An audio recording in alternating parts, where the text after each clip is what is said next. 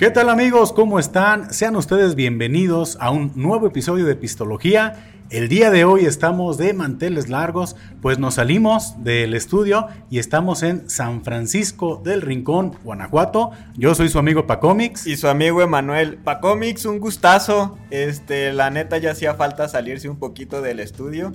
Y pues la, la verdad hoy va a ser un gran episodio. Este, espero que les guste a todos.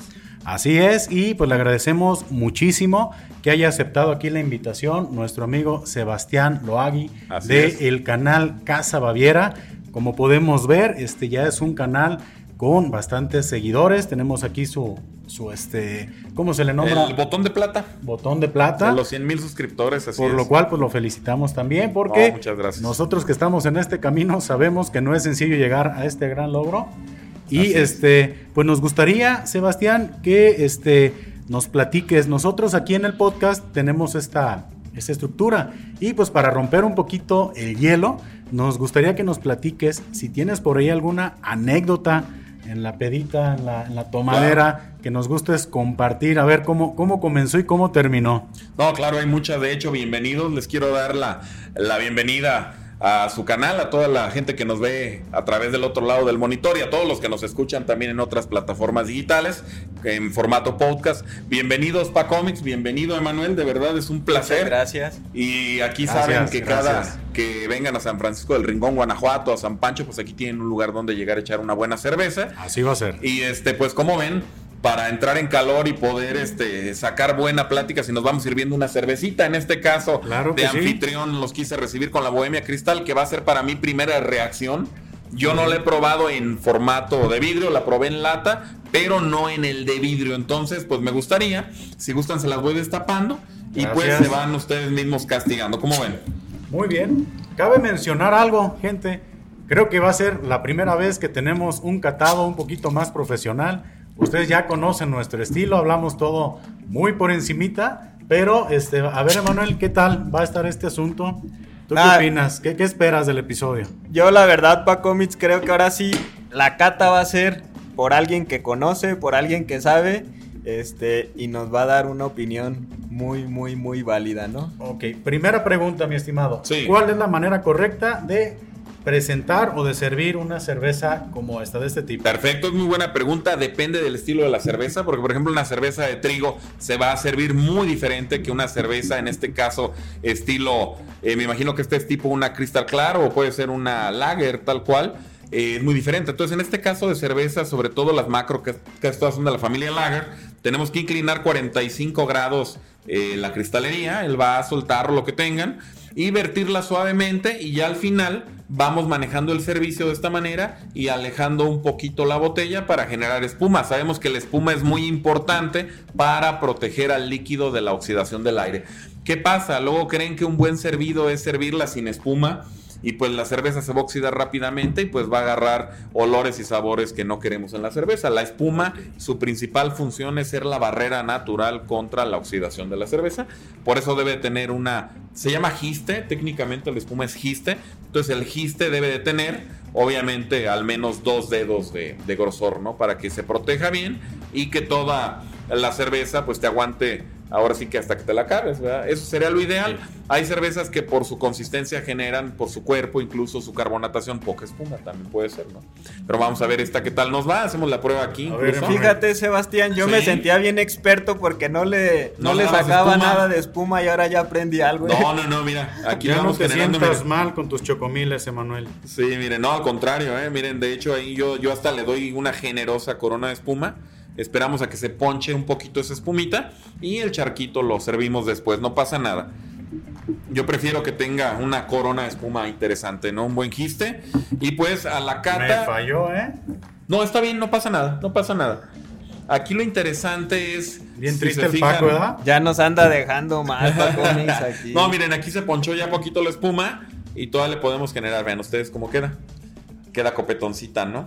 Inclusive ahí mire la consistencia de la espuma, mira, puedes moverla y se ve que está la espuma consistente, miren. Ok. Fíjate como que nosotros la neta no, no, como que no nos fue muy bien con la espuma, pero... No, no, no ahí pasa andamos nada. Pues. aprendiendo. ahí, ahí se aprende. Ustedes decían de, de, la cata, miren, les voy a explicar como tal la cata de cerveza o de vinos. La palabra cata implica lo que es el análisis sensorial a través de los sentidos. Ok. ¿Qué es la cata? Es el análisis visual, el análisis en la cuestión de los perfumes que emanan de la cerveza, el análisis aromático a través de nuestra nariz y obviamente el análisis gustativo a través del paladar. Entonces, y se empieza en ese orden, es de, de ojo, de nariz y del de, gusto, ¿no? Okay. Entonces esa es la cata básicamente. Entonces si empezamos por eh, la vista, claro, esto es muy escueto lo que estoy diciendo, es más, mucho más general, lo que le estoy diciendo es mucho, muy profundo, pero ahorita vamos a estar, digamos, para su foro, para su público, explicándolo todo muy a grosso modo, ¿no? Okay. Oye, Entonces, Sebastián, sí. a mí la cerveza también me habla, me dice, bébeme. Ah, esa también cuento, no cuenta. Al oído, al oído. Yo creo olfato que, y oído. Y oído. Yo creo que, yo creo que ahí sí es bien interesante destacar esta parte porque pienso que sí te habla, como decías, pero en el sentido de que si hay cervezas que cuando las hueles, Ajá. de volada dices, ya tómale. Hay olores que te atraen. Una panadería, por ejemplo, como es el sí. olor, ¿no? Un, mm. un, bolillo recién sacado del horno, eh, una dulcería. Hay olores que te dicen, ¿sabes qué? Es para comerse esto, Los ¿no? tacos al pastor. Ah, imagínate, ¿no? Ya, qué ya, barbaridad. No, qué barbaridad. Toda hora caen bien con una cerveza siempre los tacos. Miren, por ejemplo, aquí ya de estar platicando se ponchó la espuma. Por eso dejé un charquito para poder protegerlo un poco más. Entonces, okay. si nos fuéramos a lo visual, tendríamos que la mejor luz es la luz de sol para ¿verdad? una luz que rebote en este caso de sol, y lo podemos ver a contraluz para poder apreciar la espuma, la actividad de carbonatación y el color de la cerveza. En este caso vemos que la espuma eh, se disipa rápidamente, si te fijas, yo tenía una buena corona de espuma y ya se ponchó. El tuyo ya no tiene nada. Nada, se fue. Es una espuma que se va rápidamente. Vemos que es totalmente blanca la espuma, de una burbuja fina, compacta. Y que la actividad de carbonatación son esos listones que emanan, que quieren encontrar la superficie. Pues es muy baja. Y pocos listones. Se fijan, es baja, lenta y pocos listones. Uh -huh. Vea la actividad de carbonatación. El carbonatado, el color es un dorado brillante. ¿Verdad? Un dorado que tiene destellos brillantes, eh, dorado pajizo. Ok. Y pues es todo lo que tiene básicamente en el análisis visual. Nos vamos a ir a la cuestión del olfato, donde ahí es donde se ponen las cosas un poquito más difíciles, ¿no? Uh -huh. Se fijan que como la mayoría de cervezas este, macro son insípidas al olo. Uh -huh. No, no emana tanto como de un artesanal u otro tipo de cerveza de especialidad. Son insípidas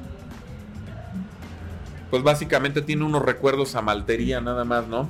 Okay. Como a un poquito los recuerdos como a un pan de caja tal cual, por ejemplo. Y ya, yo no encuentro algo más. Es muy tenue. Uh -huh. Es todo. Y bueno, pues ahora sí que vamos a lo interesante, donde vamos a sentir el carbonatado y los sabores. Mis queridos bien. amigos, bienvenidos a San Pancho Pros. Gracias. Gracias, gracias.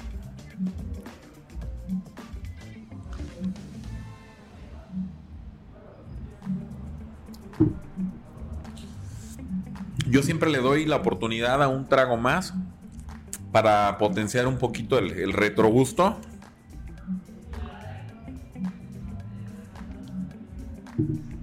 Bueno, pues de entrada sentimos en la punta de la lengua un poquito el picor de la carbonatación, ¿no? Pero se disipa rápidamente el carbonatado. Okay. Este. Pues yo, yo la verdad, este, creo de entrada que, que, su sabor es muy parecido a lo que huele, no es tan intenso. No, no es un sabor tan intenso. Poco amarga. Muy poco amarga. La, la, la, el lúpulo, la presencia del lúpulo es, es poca. ¿no? Nos habla de una cerveza fácil de beber para el público en general, refrescante. Y una cerveza de un cuerpo ligero. Yo no siento sí. para nada un cuerpo pesado.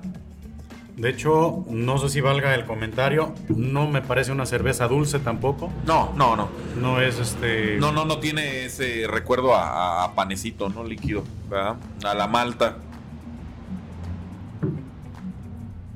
Sí la siento ligera. Eh, creo que está bien balanceada eh, el sabor del lúpulo con, con, la malta, pero sí destaca un poquito más el amargor del de lúpulo, no tanto así como una IPA o algo, nada que ver. Ya al final, ¿no? Al Se final queda... en el retrogusto, así Ajá.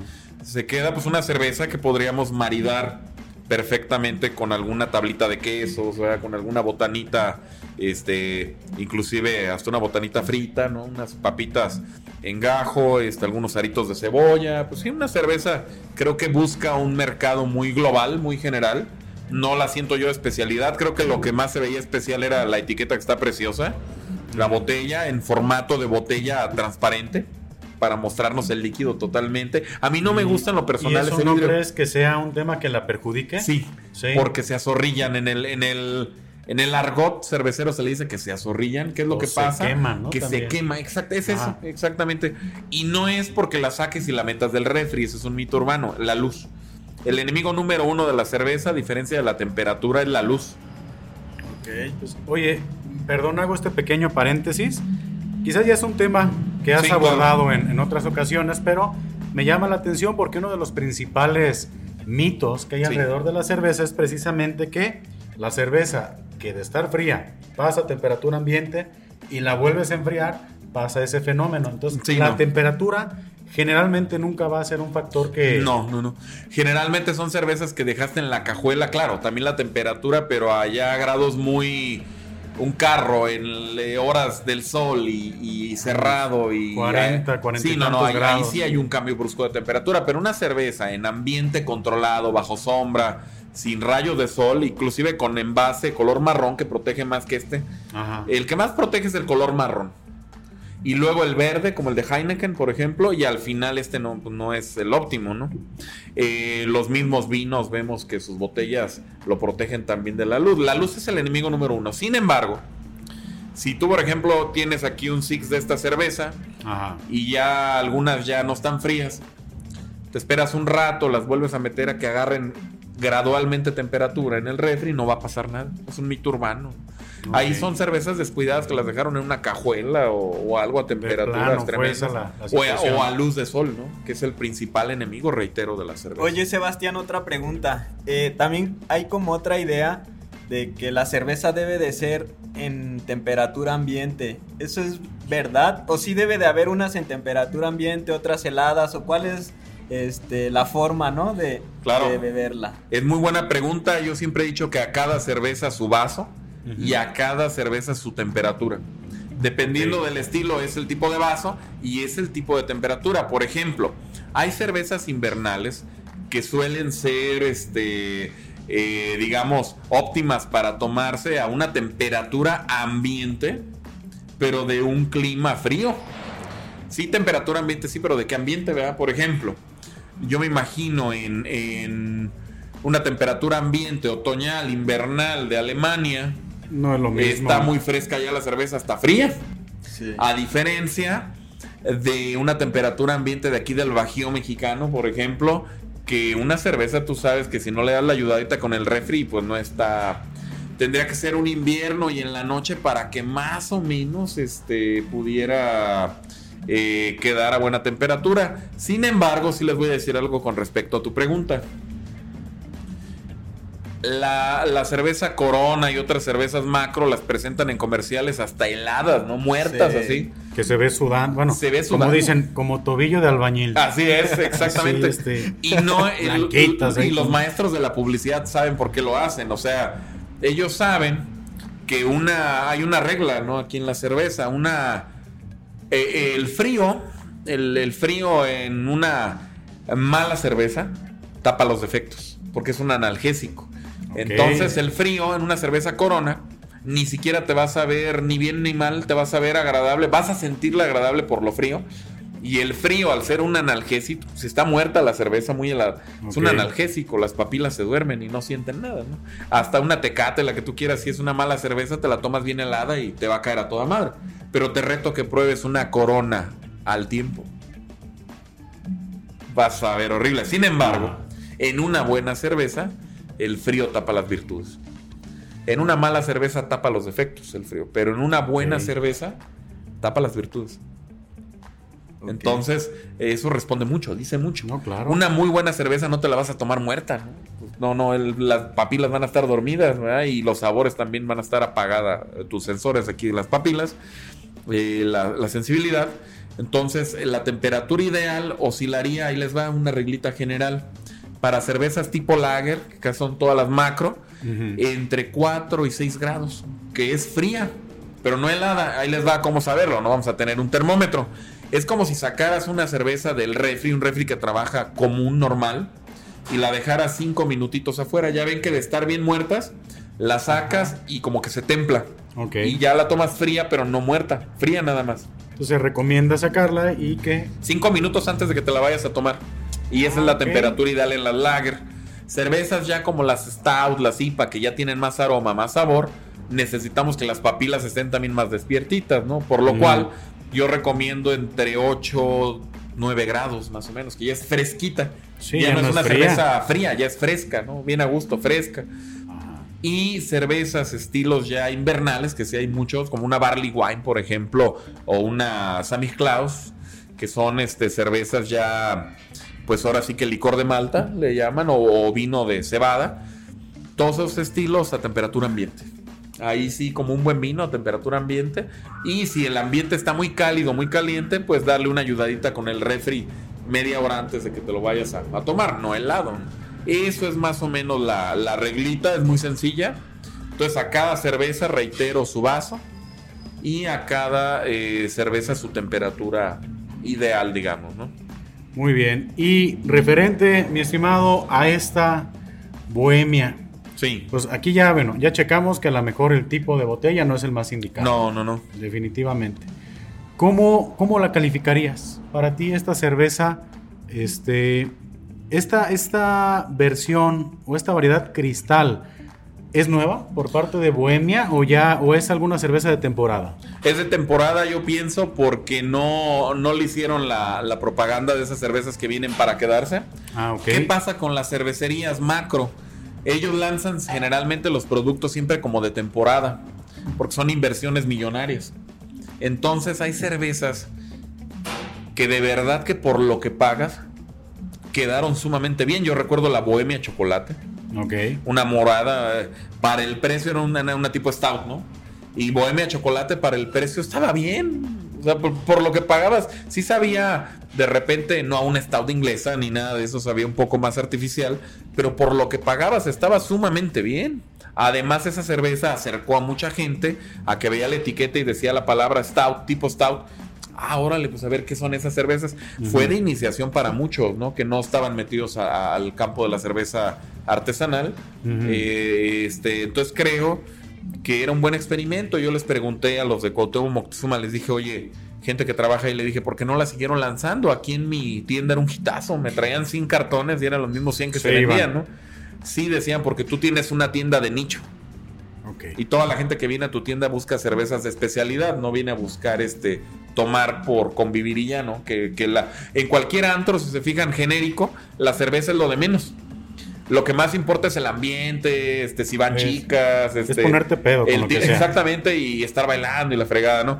Acá, eh, aquí en su casa, este, lo, el rey es la cerveza. nos especializamos en cerveza y es lo más importante. Siempre tiene que haber aquí cervezas buenas. Hay marcas que ya son de la casa que nos cuesta un capital enorme siempre tenerlas en el catálogo, son muy caras, ¿no? Y la rotación no es la misma que, de la macro, ¿no? Pero sabes que las debes de tener aquí en tu Porque es la promesa central, exactamente, tanto de la tienda como de aquí del bar, es la promesa central. Eh, hay otros lugares que la promesa central es la carne, etcétera, ¿no? Hay otros que la promesa central es el desmadre, ¿no? Entonces, eh, cada uno tiene su nicho de mercado eh, pero sí les digo que Bohemia Chocolate, pues dicen, a ti se te vendía bien por tu nicho. Pero en los demás antros y lugares así, la gente seguía pidiendo un Bacardi. Seguían el bacacho toda la vida, seguían pidiendo en los antros una corona, una cubeta de tecates, lo que fuera, ¿no? Entonces esa ni la pelaba. Y como no resultó tal el experimento, yo hasta donde sé Bohemia Chocolate ya nunca se volvió a sacar. Ya hace años que la piden, nada. Sacaron Bohemia IPA, ¿se acuerdan? Una verde. No la recuerdo. Estaba ¿eh? también algo artificial, pero estaba bien el amargor. Yo digo, bueno, pues te echas un, a gusto. y para el precio. Era una ale y estaba. Una India Pale Ale, sí.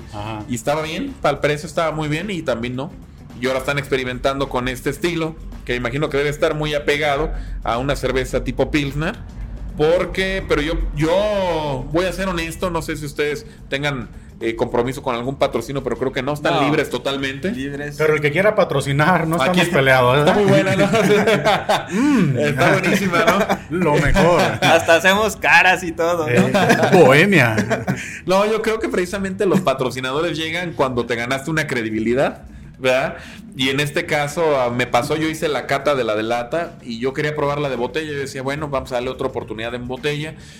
Y pues para mí siento que tampoco te defrauda por lo que pagas, tampoco estás pagando más allá de un dólar, ¿no? Para los que no son de otros países, no pagas más allá de veintitantos pesos, pero sin embargo creo que tampoco te ofrece el plus, ¿no? No, no da el plus de algo, no, no hay nada. En realidad no hay nada en esta cerveza, no es una mala cerveza, pero no ofrece algo más. Creo que es una cerveza más. De hecho, yo creo que de las tres de línea de Bohemia es la más floja.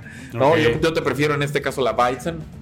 Eh, la roja, que es la, la estilo Pils, la Pilsner, o la, la estilo, la oscura, que es la Viena, ¿no? Están, la Viena le dan la torre a todas estas. Entonces, ya es cuestión de paladares. Yo siempre he creído que aquí en la, en la cata de la cerveza no hay absolutos. ¿A qué me refiero con que no hay absolutos? Que la palabra de alguien pese tanto como para que no haya mercado para ello. Creo que en el mundo de la cerveza son tantos estilos, tantas familias, tantas variedades, que habrá quien le encante, ¿no? Yo creo que sí habrá quien, pero siento una cerveza fácil de beber, sí es muy fácil de beber, Completamente. ligera, refrescante y que a lo mejor lo que busca es llegar a un mercado joven. Voy a decir algo y Sí. no sé si está en lo correcto. Casi me sabe una cerveza light, ¿eh? O sea, no, no sé, no, no se me hace así. Sí, de-. Carácter más fuerte. No, el cuerpo igual está muy ligero. Eh, De, me recordando más que a las light, a los tipo ultra, ¿no? Porque también hay ultra light. Ajá. Más bien es una cerveza tipo ultra. De esas, bueno, no, no es como tal un estilo, pero ahorita le llaman ultra cervezas muy ligeras. Ajá. Es eso. Pues ahí está, eso yo creo que es una gran opción para alguien que no se quiera complicar la vida, ¿no? Sí, sí, sí. Es una bohemia muy, muy este. No, te puedes tomar el Six sin consecuencias. Es más, creo que de alcohol no anda tan brava. Vamos a ver. 4.5, pues es respetable, ¿no? Para un para el estilo está respetable, pero no es algo así que 6 grados o así. Que tan... Acuérdense que en la cerveza no es como en el termómetro. Bueno, también en el termómetro, pero aquí en la cerveza un grado cuenta muchísimo. ¿eh? No es igual 4.5 que 6 grados. Ya las de 6 grados te regañan. o siete. Ya el 7, de hecho, el, eh, bueno, aquí en Guanajuato, para que se le llame baja graduación alcohólica, aquí es hasta los 6 grados. Ya a partir del 6.1, así 7, ya es alto contenido alcohólico. ca. Es que sí, sí, probé hace poquito, precisamente a lo mejor me salgo poquito del tema, Sí. pero sí probé la Báltica, Ah, sí. que es este, la número 6. La seis. La Porter, si no me Porter, sí, equivoco. sí, sí, sí. No, sí vi la etiqueta, sí tiene más de 8, 6. ok. Sí, ¿verdad? 7 grados. 7 grados, 7. Sí, No, la, la- porque hay, una de, hay ¿eh? una de 8 grados que es una roja, que es Báltica 9.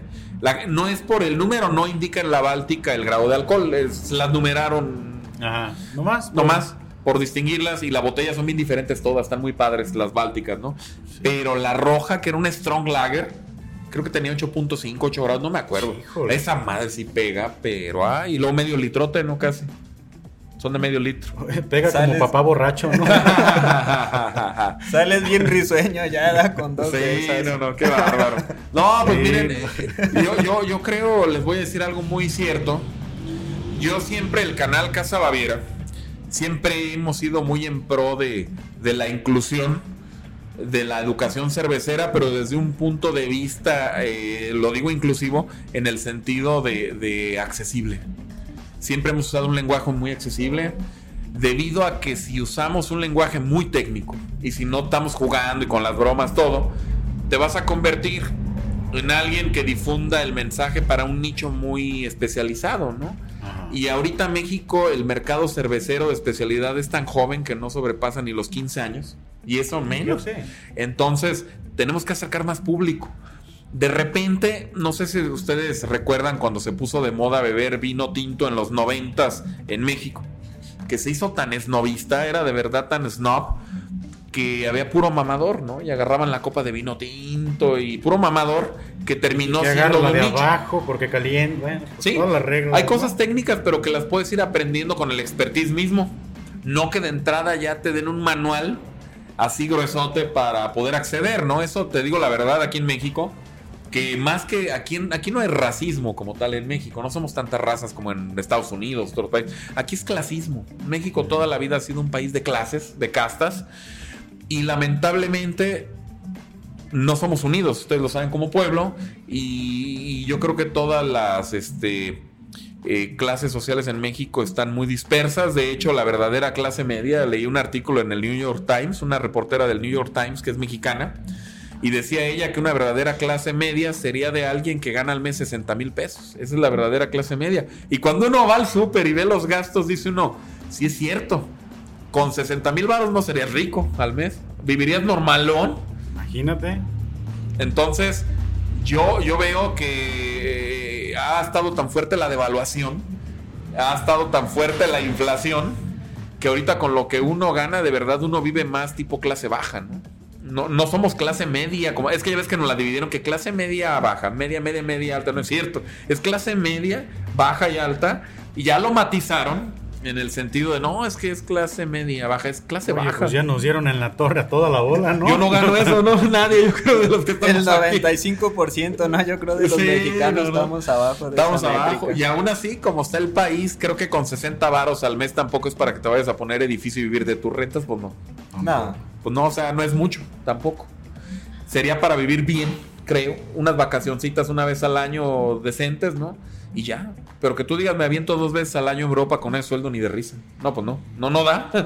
me llamaba la atención ahorita que comentabas lo de el vino tinto en los noventas. ¿Tú crees que ahorita es la, la época de la cerveza? Sí. O sea, ¿crees que sí está siendo ya un, un boom? Sí. está siendo ya un tema que empiece a llamarle la atención a la gente? O sea, que sí. Paco, extraordinaria pregunta. ¿Qué crees? Yo cuando inicié este negocio que ven aquí al lado, el cuartito de Casa Baviera, la tiendita, fue en el 2014, ¿verdad? Y todavía en el 2014 era la novedad, hay una cerveza importada, etcétera, y creíamos en el 2014 que era moda. Decíamos, ah, está de moda, ¿verdad? Lo importado, la cerveza artesanal, ¿no? Sí. Yo creo que si algo ya se sostuvo casi siete años, no es una moda yo pienso que se está instaurando. Y cada vez, si se fijan, es más normal, no sé en la ciudad de ustedes, pero aquí en León, ciudades de aquí del Bajío, este, Celaya, Irapuato, cada vez es más normal llegar a un restaurante y que ya tengan carta de cerveza artesanal, ¿no? Ya tienen una que otra importada, ya no nomás son las del consorcio del duopolio eh, cervecero, bueno, duopolio en el sentido, le digo, bueno de la palabra, no que sean monopolios, en el duopolio de que casi cualquier lugar está gobernado por Cuauhtémoc o por modelo. Ajá. ¿verdad? Y parece ser que eh, ellos manejan el 98, 99% de todo el consumo de cerveza en el país. Y el otro 1 2% se lo distribuyen entre todas las importadas y artesanales que hay en el país. Que qué bueno que ya son un montón. O sea, ese 2% es muchísimo. Y yo lo veo que ellos no están risa y risa de decir, ah, sí, les damos el 2%, porque es un montón el 2%. Muchísimo. Y por eso ellos también ya le están metiendo galleta a hacer cervezas nuevas, pero desde nuestra infancia, acuérdense que era la corona de Caguama y la Tecate y se acabó. No había. Y no les importaba experimentar en hacer una cerveza tipo Stout, una IPA, nada. ¿Se acuerdan que era lo que había, no? Y ahora no, se están poniendo las pilas. No sé si por eliminar competencia o confundir a la gente, porque si te la venden por ejemplo, la Weizen de, de Bohemia, ¿no? Te la venden como una cerveza estilo Weizen, alemán de trigo. Pero eh, sí tiene embarraditas y destellos y pinceladas de una Weizen, pero nada que ver con una, el cuerpo de una Weizen este, alemana, nada que ver. La, la Bohemia Chocolate sí tenía tintes y sabor este, con recuerdos a lo que es una buena Stout, pero tampoco era de un cuerpo de un Stout, ¿no? Pero bueno, no sé si se aplaude el intento, está bien, o si es para confundir gente o acaparar ese mercado del 1 2% que queda, no lo sé, ahí sí es un enigma. Tendríamos que invitar aquí al podcast a, estaría bueno, fíjense que estaría les voy a dar una idea muy padre, la voy a, hacer en mi canal yo un día y creo que si la hacen en su canal me invitan y la hacemos. estaría muy padre hacer un debate, así como en YouTube hay debates de religiosos contra ateos. Estaría bueno que trajéramos a un representante grande de, modelo y uno de, de no, yo creo ahí salen madrazos. No, no yo creo un coliseo romano, ¿no? Agarren un hacha. Obviamente esas empresas tienen secreto comercial, no hay cosas que no dirían, pero imagínate de lo que pueden decir en cámaras, ¿qué se dirían, Estaría No, padre, estaría épico, ¿no? complicado, la verdad. Estaría épico que nos dieran datos. Este, pero un debate, a fin de cuentas, que dijeran por qué es mejor Cuauhtémoc y los otros que dijeran por qué es mejor Grupo Modelo. Porque, fin- bueno, es que también es por zonas, ¿no? Ah, depende de dónde la elaboraron también. Sí, porque acá para este lado donde nosotros venimos, pues es este cerveza modelo, es todo lo que es la familia Corona, es lo que más se consume. Claro, aquí Sí, el Bajío que- mexicano también, ¿eh? La que rifa. Aquí el Bajío mexicano también, pero cuando tuve la oportunidad, nos invitaron a bloguear a, a Baja California Norte, a lo que fue Ensenada, a lo que fue Mexicali y ya, ya estuvimos un ratito también este, de pasadita ahí en la ciudad de Tecate, en Tijuana, todo aquello, ¿no? Fuimos a, a la ruta del vino, bueno, fue, fue un viaje inolvidable, lo pueden ver ahí en el canal. Pero ¿qué crees que la Tecate de allá, qué chula está? ¿Sí? Buenísima, es la que mandan para Estados Unidos, ¿no? Es la, no es la de aquí. Aquí se elabora en Guadalajara, si no me equivoco. La tecate que nos llega aquí al Bajío, a Jalisco, de esta parte, ustedes son de los altos, ¿no? Ajá, ¿De dónde de vienen? Altos. De los altos. La de Totonilco es los altos todavía. Así es. Zona tequilera totalmente, agavera. De hecho, quiero mandar un saludo para mi compadrazo eh, Diego Cristóbal Morales de Cerveza Picudo, que él tiene en Atotonilco su, su fábrica de tequilas. Su- sus abuelos por ahí eran los de Centinela, una marca famosa en aquel tiempo, ¿no? Tequila Centinela. Sí, de los Y ahora se ¿cómo llama, no? su, te- su tequila se llama, eh, uno, el de exportación es embajador. Y el, aquí el nacional, el general, no sé si lo han visto por aquí, es en las tequilas, el, el general tiene como un Pancho Villa, no sé. Porque bueno, hay algunas marcas muy emblemáticas que están en Atotonilco Sí. Y hay otras que están en Arandas, Ah, sí. que es un poquito más... Más este, para allá. No, más él, a los altos. Él está en. Atotonilco, de Sí. hecho allá la tierra se ve, en Atotonilco la tierra se ve así agavera, o sea, natural, Sí, ¿no? Rojita. colorada. colorada eh, y se ve padrísimo el paisaje allá. Vas en el coche y, no, hombre, un montón de Sí. maguillales, o cómo se dice, maguillales, ¿verdad? Sí, sí, sí puede ser. Este, que agavero. Agavero, exactamente. Eh, tierras muy bonitas. Les digo que allá eh, me sorprendió también este en su tierra, para donde volteas, pura muchacha guapa donde- los tiene esa fama. Sí, sí, sí. Oye, muchacha guapa. Vas aquí subiendo, aquí hay un pueblito que se llama San Diego de Alejandría, luego, luego, Sí. aquí pegado a San Pancho Purísima. Y empieza a ver muchachas guapas. Aquí hay mucha mujer muy bonita en San Pancho también. Este, porque aquí vienen de todos, ¿no? De todas las ciudades aquí. San Pancho, como es muy industrial, pues hay de todo el país. Hay hasta coreanos y todo aquí en San Pancho. Pero vas subiendo, ves muchachas guapas. Y luego llegas a un pueblito que es de donde es Diego, que se llama San Julián. Uf. Y en San Julián, este, qué bárbaro, qué mujer. y- Que esta reacción no la vea mi esposa, ¿verdad? Mm. y San Miguel no se diga, Tepa, ¿verdad? No, yo- Eh, Jalos, ¿A todo poco, ¿A aquello. poco sí, muchachas guapas? Es que yo no. Yo no sé. Nada de eso. No, No, mis no, ojos. claro. Como no nada más nada. tiene ojos para su esposa, pues no anda ahí viendo. No te sabría decir, ¿eh? Eso sí, ese dato te lo debo. Mira, mientras no le digas que muchachos guapos también. o sea, Ahí sí está más cabrón. Sí se va a enojar, ¿no? Pero sí, reiterando, mi abuelo era de por allá de Jalisco, mi abuelo ¿Ah, sí? paterno era de un pueblito que ¿Tienes se llama? Ayotlán, Jalisco, que está para. Ah, La Piedad, creo. caramba. Sí, no está para Arandas por allá. Bueno, Ya salieron, Yo nunca he ido, ¿eh? nunca he ido al pueblo, pero. No estás para saberlo, ni yo para contarlo. No, pero de hecho, mi familia materna es de Ayotlán, Jalisco. Ah, mira, y es chiquito el pueblo. A Pues lo mejor salimos parientes. Yo creo que sí, ¿no? Sí, sí, sí. Yo me apellido, eh, Loagui es este artístico, ¿no? Ajá. Es de López Aguirre, Loagui. Este, pero yo soy López Aguirre y mi abuelo es López, pero porque lo eh, en aquella él es de la guerra cristera, mi abuelo. Entonces, este, se vino huyendo con su mamá, su papá no sé si lo matarían o algo, pero él fue huérfano. Muere su mamá, él siendo un niño pequeñito, se viene a San Pancho y lo adoptó una familia que se apellidaba López, ¿no? Pero el apellido de mi abuelo nunca lo supimos, a lo mejor salimos parientes. No se sabe. Porque Ayotlán, yo no he ido, pero dicen que está. ¿Tú has ido a Ayotlán? No, claro, no, pues de ahí no salía, digo, de ahí no salgo todavía. ¿Y aún es pueblo chico todavía o ya es una ciudad ya? Mira, era Ayo el chico. Ey, ya ah, ya por- después Parecía por el albur, ¿no? ah, lo cambiaron a Le Ayotlán. quitaron el chico. Ya le Pero era quitaron Ayo el chico, mi Sí. abuelo decía eso. Yo soy Sí. de Ayo el chico. y Ah, mira. No, y mi abuelo era de los de arriba Jalisco, ¿eh? Aunque aquí vivió toda su vida y comía de aquí y aquí hizo su, Pero su lana. nunca pero se quitó. No, él era de Jalisco. Él ama esa tierra, ¿no? Amó esa tierra. Pero a lo que él me platicaba era un. Bueno, tú cuando eres. ¿Tú qué edad tienes ahorita? Tengo 38 años. Ok, Yo, sé que me veo de 37. menos, ¿eh? Ah, sí, Los que como crean de que soy quinceañero. 28. Sí, sí. Pero en realidad somos del vuelo. Yo te voy a cumplir 37 ahorita en diciembre. ok. Eh, cuando tú eras niño, ¿recuerdas eh, eh, Ayotlán? ¿Ya te acuerdas? Tienes... Sí, sí, y era un pueblito y era ciudad. No, eh, sigue siendo un pueblo, este, que ha ido creciendo, pero es un pueblo muy, ¿Tipo purísima o qué será?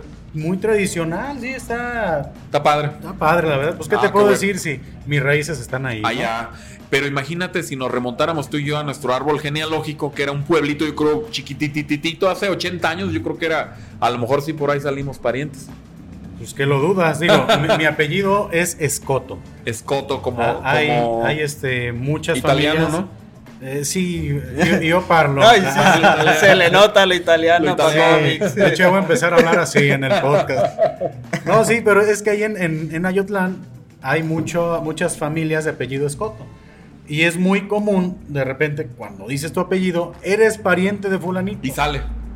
Generalmente sí, pero como que hay otras corrientes también. ramas. Otras ramas que no necesariamente somos parientes.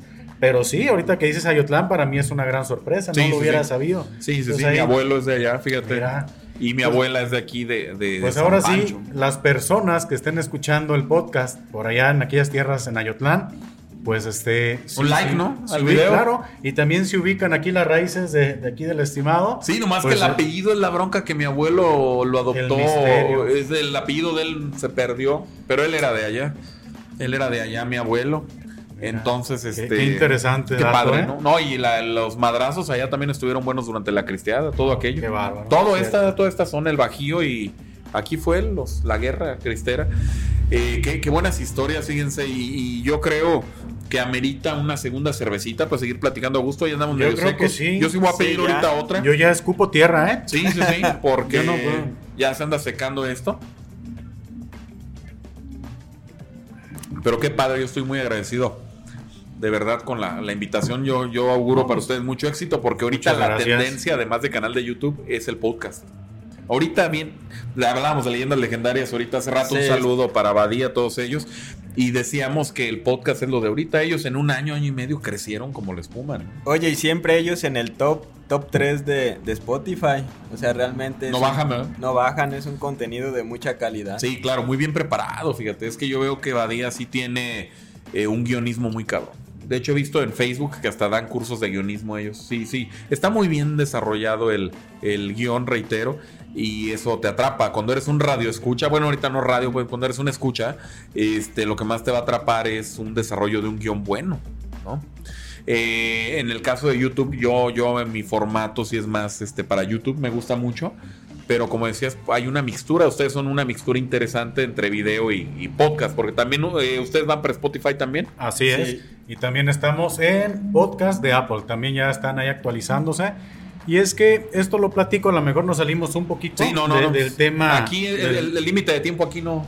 Aquí vamos, ¿verdad? Es que nos subimos nosotros a la ola del podcast. O sea, realmente te platico, el concepto de pistología surgió como este como estudio del pisto, ¿no? Pisto y logos. Ah, Sí, claro. logos, sí, sí, Un pretexto para pistear nomás. ¿verdad? Y, de- y la etimología de, de pisto, ¿de dónde vendrá pistear? Yo, tengo una es- teoría. Es muy local, pero no sé cuál es la teoría que tú tienes. Ahí te va, mira, yo, yo, este, algún día me lo pregunté porque le está de poca madre el nombre de su canal, Pistología, está muy creativo, la verdad. Pistología, logos, tratado o estudio, ¿no? Así logos, va. Este, muchas ciencias se les ha puesto la etimo- etimología grecolatina de, de, de logos, por ejemplo, metodología, biología, este, se me ocurre, eh, no sé, cosmología, pero siempre logos, el tratado o estudio de algo. En el caso de pistear, alguna vez lo platicaba yo en una peda con unos compas, ¿no? Que generalmente todas mis reuniones son con pedas, siempre, van, siempre van acompañadas de, de- de- de beber eh, responsablemente, hasta eso no, Y no no- crean. Los invitamos a la moderación. Sí, a la moderación no, la verdad para la salud no es nada bueno, ni, ni para tu persona y lo peor, para el impacto a tu familia, fíjate. Cuando uno bebe alcohol, la esposa te lo dirá, yo creo a ti también, ya no es uno el mismo, ¿no? Ya muy tomado, ya ella te ve en calidad de zombie, ya no te ve igual, este... Llegas más romanticón, a lo mejor lo prefieren, ¿no? Llegas más romanticón, pero con algo que no salga bien de ese romance, ya valió madre, ¿no? Te pones también más. Te puedes llegar muy intenso también. Un beso y un erupto, ¿no? Exacto. Entonces sí, sí, sí puede haber ahí ese tipo de, de- de cosas. Pero lo, lo padre aquí es que yo platicaba con ellos, a esos amigos, y decíamos que a lo mejor viene pistear de pis, de ir a orinar, ¿no? Pis, ya ves que dicen puede ser pis. Ah, bueno. Y cuando uno está echando pisto, pisteando, pues vas cada rato a orinar. Y creemos que viene de ahí esos amigos y yo. Eh, pues, yo creo que San Google nos sacaría de, de- de- del, del apuro. Yo creo que en Google sí hallarás ya raíces etimológicas, ¿no? Pero yo creo que sí es ya como un este. O es regional, no se usa pistear en todo. Pues que no lo hagan saber, ¿verdad? también porque para nosotros es el pisto. Es pistear. Y pistear es esto. Sí, yo también aquí el Bajío. Aquí San Pancho, León, Purísima, este Manuel Doblado, Irapuato, todo el Bajío mexicano, no sé, en Querétaro incluso, todo el Bajío y Jalisco, le decimos pistear. Y llámese cheve, llámese. Ah, cheve, vamos a echarnos una cheve. Aquí chela no es muy chilango el chela. Yo he visto los chilangos sí. sí. son de chela. Aquí es cheve, cabrón. Chévere. Vamos a echarnos una cheve, ¿verdad? Chevechita. Unas frías, También. unas caguas, Las Kawasakis. eh, las Kawasaki, De unas banqueta. caguas, No. este vamos a echarnos unas, ya ni siquiera termino la palabra, vamos a echarnos unas, ¿no? ya con eso ya sabes ya que ya es sabes de qué se trata. ¿ah? pistear, de hecho, Que chavocha que- la chevecha, que chechuve la cabecha. y- Ah, la la chava chava sí. chive. Ah, ¿esa, de quién es? Este del piporro, ¿no? piporro, sí, piporro. no, Sí, no, no. un patrimonio intangible, ¿no? De, de- de la, De de la las cultura. pláticas, de la cultura mexicana, que es riquísima. Eh, ahorita que estamos en la edición de, en las épocas de Día de Muertos que acaban de pasar, vi que sacaron victorias en Pasuchil, ¿no? Está hermosa la lata, está increíble. Yo Yo, no la he probé. probado, yo eh, tampoco. no. Este, yo si me subiera al tren del mame, pues ahí les doy la idea y hay vistas, muchas vistas. Todos los canales de cerveza que están subiendo esa cerveza, están subiendo como la espuma. Pueden aprovechar en hacer este el. Es más, ahorita si hubiera en la tiendita, pues nos traemos una. La probábamos, La probábamos sin ningún problema. Porque yo no la tengo aquí todavía. Es que yo vendo más de, de Cuauhtémoc. Aunque soy Ok. agente libre, yo vendo lo que sea. Pero es hay lugares donde sí es exclusivo, ¿no? Si vendes Cuauhtémoc, te chingas. Y, o al revés, si es Es modelo. como Televisa y TV Azteca. Sí, pero. No puedes este, No, mezclar. ¿Sabes qué sería lo peor? Que en un refri, porque ellos te lo prestan, ¿no? Invierten buena lana en refri, la verdad. Invera, nuevecito, te lo traen. Bueno, es Invera, pero le tapan con el branding Sería- de, de ellos, ¿no? Sería como el vato que va en su camión de la Pepsi echándose una coquita, ¿no? Exacto, más traidor que Judas, dicen, ¿no? Pero, pero imagínate que de repente un día te están surtiendo y lleguen y tengas ahí cartones. Por ejemplo, yo de Cuauhtémoc que tengo ahí el refri, que vieran cartones de la modelo. No, yo creo que sí te vienen multando. No sé qué pase ahí, los que trabajen, o les voy a preguntar a mis proveedores qué pasa. ¿Qué onda? Si hay bronca. ¿ah? Pero es que ellos entienden que están haciendo una inversión millonaria a nivel país de do- dotarte del refri, la publicidad y todo, para que metas a enfriarlas de la competencia si está muy gacho. Sí, yo no lo hago, yo preferí comprar otro refri Ah. para meter otras marcas, la verdad. Porque si está caño. No, yo creo que por lo menos el- las facilidades que te pueden proveer, pues sí te la retiran, ¿no? Sí, yo creo que sí, las bonificaciones o no sé qué pase ahí, pero sería muy interesante descubrir ahí qué onda. Sí, son como esos acuerdos que de repente se hacen, ¿no? Con las marcas. La tiendita también la tienen o con Pepsi, con Coca, su refri de la Coca, o sea, Sí, que de repente sí llegas a la tiendita y este cocas en el refri de la Pepsi, ¿no? Y es así de ching, pues, es lo que se vende, pues ¿qué le haces? Deja tú, mi estimado, las cocas. A veces de repente ves que ahí meten sus topper con guisados las doñitas de la tienda, ¿no? De repente. Oiga. Aquí me pasa todavía con El los no muchachos. echa cuánto, oiga. abre- abres el refri y huele a eructo, ¿no? No, Así aquí de- me pasa. Aquí me pasa con los muchachos que aquí me ayudan, Chavanita, que a veces a- él come aquí diario porque no cerramos Ay, pago. Entonces de repente ahí se trae sus toppers, su comida y pues la mete a los refris, ¿no? Entonces de repente tienes una cerveza acá ultra fina acá y al lado el topper de, de y- ¿no? Con, y- con los chilaquiles o no sé. Esta cerveza tiene, este, no sé, notas a chilaquiles con crema, ¿no? Ándale, ¿no? En el olor. sí, sí, sí. Sobre todo cuando son guisados con chorizo, cosas así. pues, Oye, huele, ya llegan Se te apesta el pidiendo, refri, ¿no? Llegan pidiendo la de chilaquiles con crema, ya no tiene, oiga. Oye, la otra vez probé una buenísima de chorizo, ¿no? ¿Dónde está? ¿Qué? Ya no hay de esas, ¿no? Eh, no, pues ahorita otra vez el topper. Sí, no, qué bárbaro. Sí, muy bien. Aquí si le pudiéramos pedir de favor aquí al chico que está en cámara si nos trae las otras tres, como ven, para no Ahí secarnos. están en el refri, por ahí al fondo. Otras tres cristal, igual, para mí no, fíjate, les voy a dar un consejo. A mí lo personal cuando empiezo tomando, porque yo cuando digo es sábado de tomar, el día pues sí, me, me voy a echar unas 10, ¿no? Yo creo, 8. No sé tomarme dos, tres, lamentablemente. Quiero pasar a eso, de hecho. Yo quisiera llegar a ese grado. Pero quieras que no, pues de estar aquí trabajando y pasársela aquí unas horas, aquí uno, pues sí, convives con uno, con otro, Se prende noche, el se cerro. prende el cerro y yo les digo que soy como los boxeadores, ¿no? Ya de que se te calienta la quijada, ya vale más. Y ya es que los boxeadores, este, ya de que se les calienta la quijada, no los tumbas, ¿no? Aguantan. Se calienta el... Hablando de eso, pues hoy es la pelea de, de Canelo. ¿Lo van a transmitir? ¿Está en vivo ahorita transmitiendo o no? No, no, Ah, no. bueno. Entonces, si ya los ven en el video en YouTube, pues obviamente. Ah, gracias, mi estimado. Ya sabremos quién ganó. Aquí, Gracias, no, aquí el debut de- del buen Emanuel también. Con Emanuel, tu tocayo. El Así tocayo. es. Ah, ahí te va, mi estimado. ya, ya Si este. Ya debutó aquí, ¿eh? Este, Va a estar en cámaras él. sí, ya, felicidades. Y es padre, fíjate. Orgullosos. Es padre, de nada. Es padre porque cuando tienes el apoyo de más manos, sí sientes como ese aliviane de tú estar acá en tu papel. Porque cuando uno, bueno, yo les digo porque en Casa Baviera, lamentablemente hasta la fecha, yo hago todo, edición. Les platicaba ayer del roast que hicimos aquí en Casa Baviera, que igual aprovechar tu, tu público para invitar a. Casa Baviera que lo vean, el roast. Tú sabes que el roast es, llegamos a 100 mil suscriptores aquí en la plaquita y dije, qué mejor que juntar gente de otros canales. Fíjate, si los hubiera conocido a ustedes, los hubiera Nos invitado rol, ¿eh? Fue, mañana va a ser ocho días que se hizo el, el roast. Invité a muchos canales de, de VirTubers. Eh, una especie de, de- de amistad, de homenaje por los 100 mil suscriptores, pero pues que consiste en homenajearte tirándote mierda, ¿no? ¿Se han visto el formato de, Sí, de roast? ¿cómo no? Y está padre. Nos la pasamos muy bien, se dijeron ciertas verdades dolorosas, pero estuvo padre. Y el roast duró casi el video, casi tres horas. Ah, y ya les decía que de edición fuera de cámara, les dije, no, de edición me aventé hora nalga, le llamamos los diseñadores, también le dicen hora nalga. Así me es. aventé 17, casi 18 horas ininterrumpidas. Solo me paré para ir al baño y a comer un bocadillo, ni siquiera comer, o sea, unas galletas. Me comí una. Fíjate, estaba comiéndome, me acuerdo ahorita, unas triquitraques con una coca. Editando en Madriza, en el Vegas, que es el más amigable. Y este. Y muy optimizado para YouTube Vegas, ¿no? Y resulta que de ahí lo dejé renderizando, ya me salí. To- to- todavía ahorita que estoy sentado aquí en esta silla de madera, todavía la nalga duele horrible de estar ahí. Las rodillas te acaban. Sí, es una, una chamba muy, muy minuciosa, la muy verdad. castigado, por eso dicen, ah, jaja, es youtuber, este, pero ¿de qué trabajas? Le dices, güey, no manches, es una madriza. Con Cuando tú haces todo, no es aquí grabar y quita las cámaras, tan solo ellos.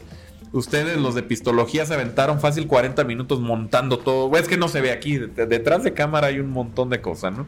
Entonces, de repente, cuando ya tienes equipo de más apoyo, yo veo que youtubers ya grandes ya tienen editores, ya les edita alguien. Está padre, sí te alivianan. Y esos youtubers, fíjate que cuando lo platican, Sí. sí, se siente como ese alivio de decir, ah, yo ya contraté un editor, ¿no? Sí, y, sí, y sí. notas el alivio de repente que, que sí es una... que es comentarlo y que alguien haga eso. Digo, si, si sirve aquí como confesionario, es una chinga editar, ¿eh? ¿Tú eres el que edita en el canal también? Sí. Entonces ustedes en el canal, tú eres el, digamos, el creativo del canal, el editor, el, el digamos, el productor, por así decirlo. Por así decirlo, de esa Y, manera. y acá Emanuel es más este la parte Es el jefe acá del pedo. Ah, él me paga. Yo vengo a pistear nomás. ok, no, pues entonces tú no me dejarás mentir. Cualquier programa de edición es diario encontrar algo nuevo, picarle. Hay videos que no sé qué pasa, que le mueves y no quiere ensamblar, no queda y son horas. Por ejemplo, si nos metemos a lo técnico, Sí, este podcast se graba en dos canales. sí. Se graba el video y se graban canales de audio De audio. independiente. Hay que Y después sincronizar. hay que hacer sincronizaciones, Sí. no sincronizadas, eh, que eso quede claro, muy mal chiste. La mía cierto. con mucho queso, ¿eh? La mía con mucho queso. Pero sí, este, sí es un show, ¿no? Ah, eso sí. Eh, es, y, y bueno, la verdad sí, sí llevas un rato, pero ya después le dices este, a, a este, al programa, renderiza. Sí, ah, Ahí sí. lo dejas. Y aún son horas, ¿no? Sí, también te render de que de 4 o 5 horas, yo creo. Ah, sí, de hecho, Y luego más la GoPro, ¿no? También la Sí. que está de este lado. dice, dice un dicho que Dios creó el mundo en mediodía. El render fue lo que duró siete. sí, ¿no? ¿Qué ¿Qué Chiste para editores. eh. la batería. Sí, fíjate que sí es cierto, ¿eh? el render. Tendríamos, decíamos, bueno, yo veo tu, la que está aquí detrás, tu Apple, muy bonita, muy, muy útil para una vida civil. Pero ya para un render yo también tengo, pero una HP que trae muy buena tarjeta. Tú sabes que necesitamos buen, Buen power. buen power procesador que trae más arribita de, de lo de una oficina. Pero son, siguen siendo compus para la chamba diaria de un civil. Tú pregúntale a un diseñador, un arquitecto, a un youtuber y necesitas máquinas, no, no, no, no, para esos render épicos. Yo tengo un amigo que hace cine, que de hecho fue el que nos dirigió cámaras el día del roast. Qué chido. Él tiene su estudio, son tres, cuatro maquinonas, eh, o sea, eh, está cañón, le ha invertido, yo creo que es más caro lo que es audio, que es muy caro, y lo que son este cámara y este maquinones, es una inversión que cualquiera pondría un changarrito, ¿eh? No, sí, sí. sí. De hecho, es una inversión pues muy arriesgada Sí. o, o con gente con muchas ganas de, de realmente hacerlo. De ser, sí, sí, sí. Porque realmente ve- ves costos en muchas cosas. O sea, una sola cámara te puede costar 150 mil pesos. o sea, Por barato, de por las de barato. alta gama, sí. Y ahora agrégale algún lente o más equipo, más el equipo que necesitas. O sea, Lentes de 30 mil, 40 yo creo que sí, sí le arriesgas más a poner una, una tienda de abarrotes.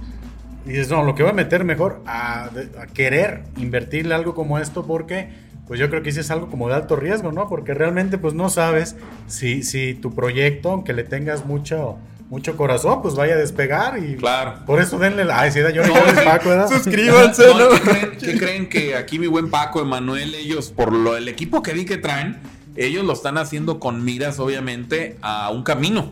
No lo están haciendo así como, ah, nos juntamos una peda y grabamos para YouTube. No, no, no, sí lo están haciendo ustedes con un miras a seguir, o sea, hacerlo Algo- en serio, ¿no? Así. Y, y en el caso de un, de un servidor, eh, cuando llegas a, a- a la primera, digamos, al- así como con la gente que vamos de aquí, San Pancho y otros lados, que hacemos etapas para ir caminando a San Juan de los Lagos, ya ves que hay mandas que, que se pagan. Sí. y todo. ¿Cómo se llama? Posadas, ¿no? Ajá, ¿O ¿Cómo se llama donde tomas un descanso? Una posada, Sí, un, posadas. un mesón, no sé, este, le llamaban chardas allá en Hungría, había muchas chardas, porque también en Europa mucha gente peregrina, hay peregrinos desde la Edad Media, ¿eh?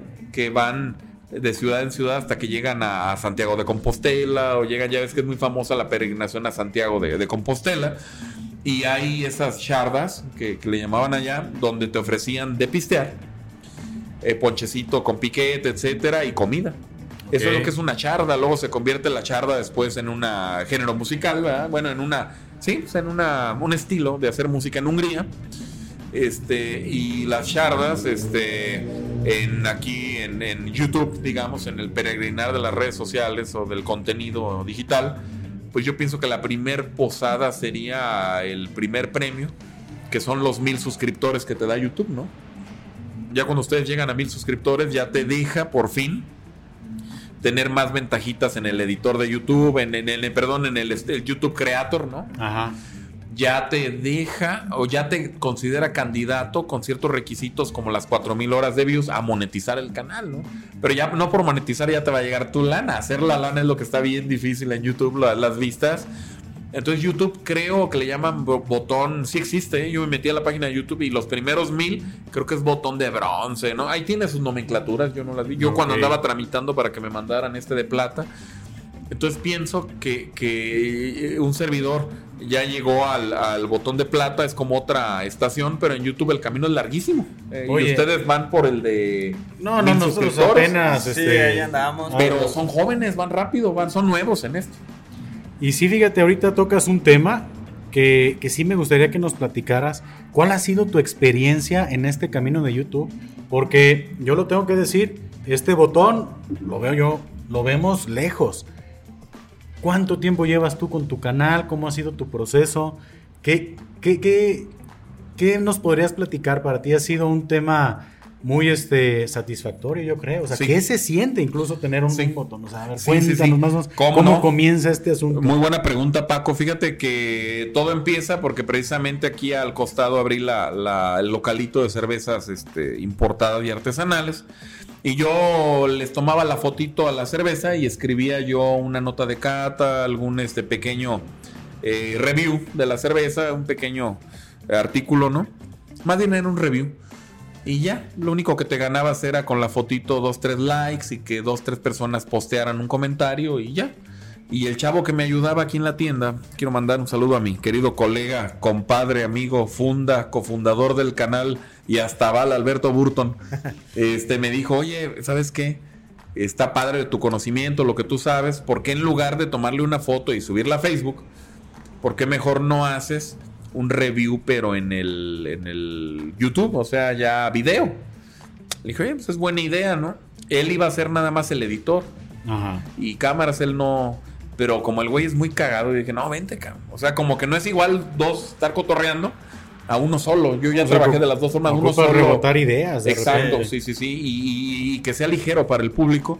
Y lo invité de, de ahora sí que de. Era como mi, mi fiel escudero, pues. Te iba a decir mi patiño, ¿no? Pero él solito fue el que se convirtió en patiño, ¿no? Entonces, este. ahí va la carrilla. Pero resulta que fuimos pioneros. Solo había tres canales. Era uno que se llamaba 500 cervezas que ya desapareció, ya ni siquiera existe en YouTube. Lo quitaron como que salieron mal los dos chavos o no sé. Órale. Otro que se llama Momento Cervecero que tiene 3, 4 años sin subir contenido más, yo creo. Y nosotros. Y ya no había más canales de review de cerveza en aquellos tiempos. Te hablo del 2015. ¿Qué ocurre? 2016, no me acuerdo. ¿Qué ocurre? Que empezamos a, trabajar este tema de los eh, reseñas de cerveza, eh, que es un género ahora YouTube, que es Beertuber. Así como hay Booktuber, gente que hace reseñas de libros, pues también hay Beertuber como tal. En Estados Unidos ya había algunos también. Y toda hasta la fecha, si tú ves canales gringos o de aquí de habla hispana, ni siquiera voy a hablar de México, habla hispana, eh, toda Latinoamérica y, y Iberoamérica, más bien dicho, como a España, habemos muy poquitos. Tú rascale en YouTube cuántos canales hay de esto. Y, no hay mucho. gringos ¿eh? también no hay muchos, ni europeos, somos pocos. Yo creo que si juntáramos todo el gremio, no llegamos ni a 200 canales. No, ni de risa, yo creo. Todos. Entonces, pues vamos siendo punta de lanza todos nosotros que somos, este, eh, digamos, las primeras generaciones, ¿no? Este, esperamos que surjan muchos más. Y así como ahorita ya está bien instaurado el género gamer. Mm. Y casi casi abres un canal de, de, gamer que es una chinga también, pero sí puedes hacer más views yo sé que un día va a trascender esto. Yo le tengo fe. Yo le tengo fe a ser VirTuber. Le tengo fe y para ustedes también deseo lo mejor. Que rápidamente lleguen a monetizar. Ahorita ustedes, su meta debe estar en llegar a mil suscriptores, las cuatro mil horas de, visualización, y, y, empezar a monetizar les va a cambiar la cara. ¿Por qué? Porque ya ahí hablas de un tema que te puede salir para crecer en equipo, un tema que te puede salir mínimo para la gasolina o un retorno de inversión, un retorno de inversión, etcétera, ¿no? Entonces, obvio tienen que estar este muy constantes. YouTube es constancia. Y así empezamos, Paco. Fue Manuel les comparto que así empezó esto, pero no mi mira no era ser youtuber eh, o VTuber. Era más por los reviews de cerveza, pero a la gente le empezó a gustar, a gustar, a gustar, a gustar, pum pum y qué crees que de repente ya cuando recuerdas ya estás metido en el, en el mercado, ya estás metido en lo que es en el, en el, pues sí, así pasó, o sea, te metes y ahora a mi niña en el kinder, eh, si le preguntan, oye, ¿en qué trabaja tu papá? Con la mano en la cintura va a decir, trabaja en YouTube, ¿no? Tiene su bar y trabaja en YouTube. Es un, eso que comentas y es cierto, ¿eh? Sí. De hecho, el proceso acá en mi, en mi familia ha sido muy curioso, digo, yo tengo mi profesión y a lo que me dedico. Me imagino que es algo de diseño o, de, qué. Me dediqué mucho tiempo, pero actualmente pues soy, soy agente de seguros. Emanuel y yo somos compañeros de trabajo. Ah, o sea, somos. De ahí nace. Y, y, lo comentaba, a lo mejor este, hago ese paréntesis, es después de platicar de, esa, de esos temas de, podcast, porque voy a regresar un poquito y perdón por... Sí, no, no, no, hombre, no el, tema de epistología era hacer así algo muy, muy este, técnico. Muy formal. Formal, técnico, hablar de bebidas, este, cerveza, tequila, más tutorial, whisky. Pero con el formato del podcast empezamos, o sea, escuchamos un contenido, ¿no? Y luego otro contenido diferente, por ejemplo, Roberto Martínez con Creativo. Luego otro podcast de Roberto Martínez con Jacobo Wong que ah. es una conversación. Sí. Luego las entrevistas. Y fue donde evolucionó el concepto de epistología. Sí. Dije, a lo mejor si, si hubiéramos seguido el camino exclusivo del tema técnico, pues nos hacemos un canal de nicho. Sí, sí, sí, muy de nicho. Pero, pues qué padre. Y, y dijimos, oye, ¿y por qué no combinamos el pisto con una entrevista o con una conversación entre Manuel y yo. Así es. En este caso tú podrás encontrar en el canal videos de entrevistas, como en este caso. Sí. Videos también, muchos, con Emanuel y yo platicando de algún tema y probando alguna cerveza. Sí. Y, así como lo dices, e, es un, yo creo que es una carrera de resistencia y pues es, un canal que tiene ni medio año, ¿no? Claro, y que, y que mira, tú me lo decías, este, hace rato, ¿no? Este, te preocupaba a ti el tema de seguidores, yo te felicito, todo lo contrario. Para tu número de seguidores, tus números son altísimos en vistas, altísimos. Yo te lo digo, de estos 100 mil suscriptores, entre que el algoritmo no les avisa, algunos yo ya hasta fallecieron etcétera. Pues sí, de veras. no, de veras son, Oye, perdón, no, es algo que me tengo que dar risa. Cerveza, ¿no? es algo de lo que uno se deba de reír, ¿eh? Perdón, eh, pero... Sí, o sea, de verdad, o sea, en el buen sentido. Dime, no, no era chiste. El mexicano siempre se ríe de la, de la muerte. Sí. Pero en la Qué mal me siento. es de que yo creo que de 100 mil, por estadística tan solo lo decimos, de 100 mil ha de haber varios muertitos. O sea, yo creo que sí. Es probable. Es muy probable, altísimamente probable. Que no, se vacunaron. Eh, sí, y la otra. De esos 100 mil, muchos a lo mejor una vez les gustó un video y dice, ah, me suscribo, está padre, y ya nunca te vuelven a ver. Otra, el algoritmo, yo no por tirarle a papi YouTube, no, pero el algoritmo creo que sí no les avisa, ¿eh? No, a todos. Porque en otras redes sociales, Facebook, todos, si tú no pagas publicidad, no le llega a todos tus amigos tampoco. Es parte del negocio, ¿no? Pero a lo que voy es de 100 mil que tengas un video de 3000, 4000 vistas son números bajos en la cuestión de la equivalencia, de, la, equivalencia, proporción. Y tú ahorita al revés, están altísimos los números de ustedes, ¿no? Pues... Y fíjate, Sebastián, que también yo creo que hay un ingrediente. Este, te debe de gustar lo que haces independientemente de este, monetizar. Así es. A mí a Paco, por ejemplo, nos gustaba mucho, pues éramos personas que cuando se sentaban a tomar hablábamos de un montón de temas y nos aventábamos 5 o 6 horas conversando, ¿no?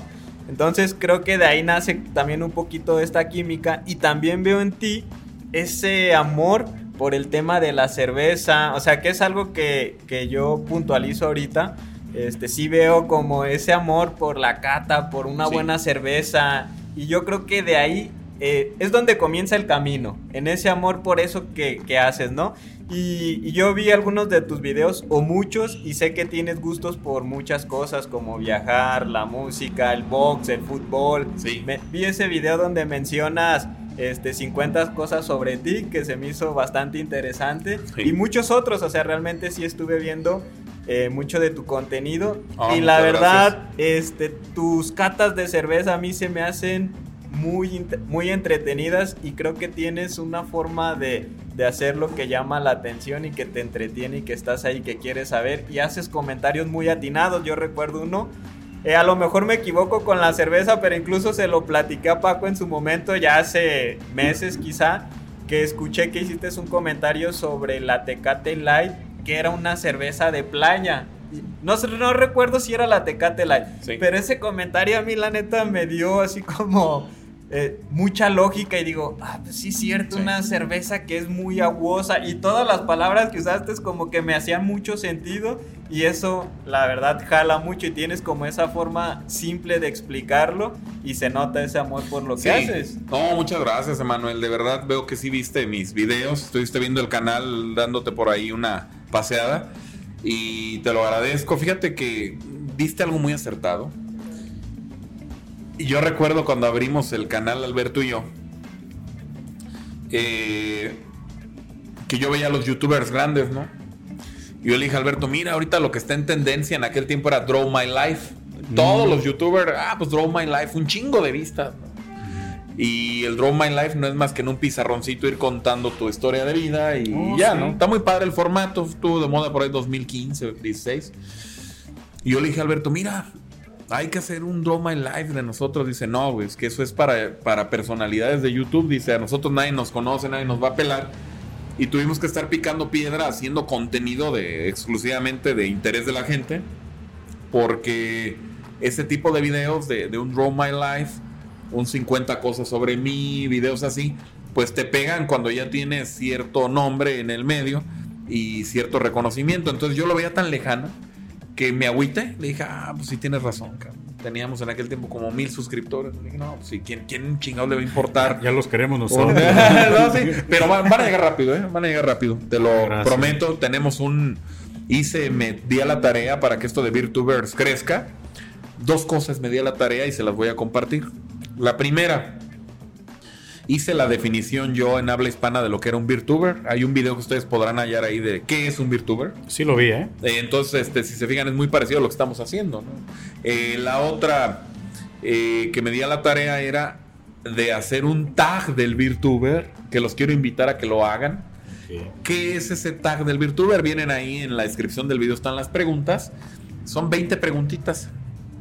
Entre ellas, si te cae mal algún, algún otro VirTuber, etcétera. O sea, son muy morbosas las preguntas, pero tiene como premisa que tú nomines a otros tres este, VirTubers, como los tags de YouTube, ¿no? Ok. Y eso va a hacer que nos vayamos hermanando como una red todos los canales y nos conozcamos. Y ese tag tiene como objetivo eso. Ayer acaba de abrir su canal mi querido Alfredo Cordero, el Rey Calavera, le quiero mandar un fraternal y fuerte abrazo. Y ya está preparando su tag, porque ese sí es diferente. Ese no es un 50 cosas sobre ti. El tag, aunque seas un canal con poquitos, muchos suscriptores, queda para que tú nomines a otros que nadie también conoce. Y pues los invito a que lo hagan. Casa Baviera los nomina. Ah, ahorita gracias. que hagan el tag del VirTuber. Perfecto. Y lo último que hice fue el grupo de Facebook VirTubers en español. Todos los grupos que yo estoy de cerveza lo que hacen es típico, poner la foto de la cerveza, eh, poner este una reseña escrita, ¿verdad? un post y ya, y cotorreo, memes, está muy padre, eso me encanta. Pero no había ningún grupo donde fuera exclusivamente para tú poner ahí tu video, pegarlo ahí.